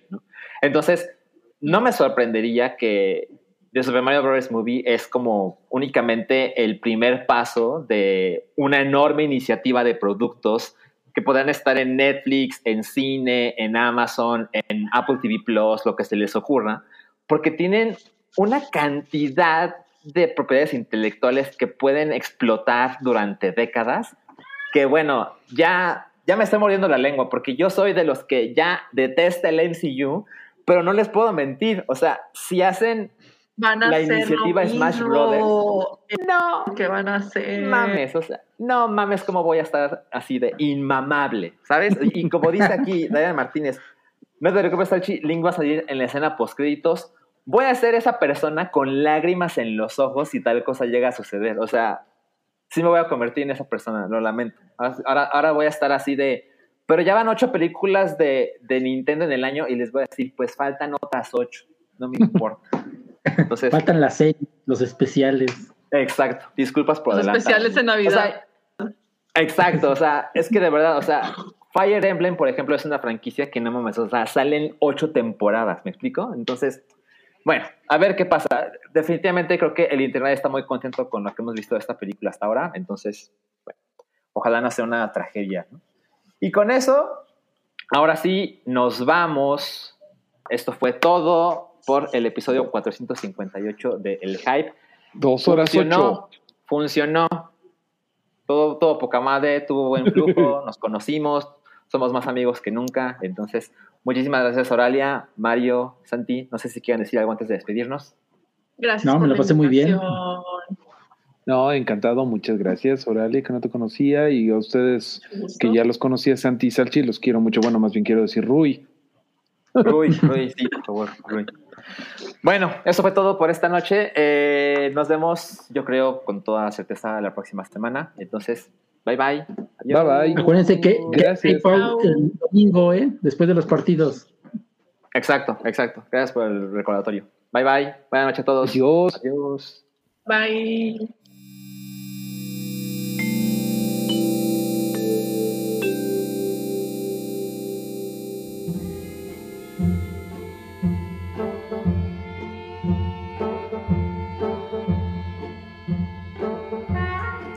Apoyo es necesario y muy agradecido. Aceptamos donativos para seguir produciendo nuestro blog y podcast desde patreon.com diagonal el hype.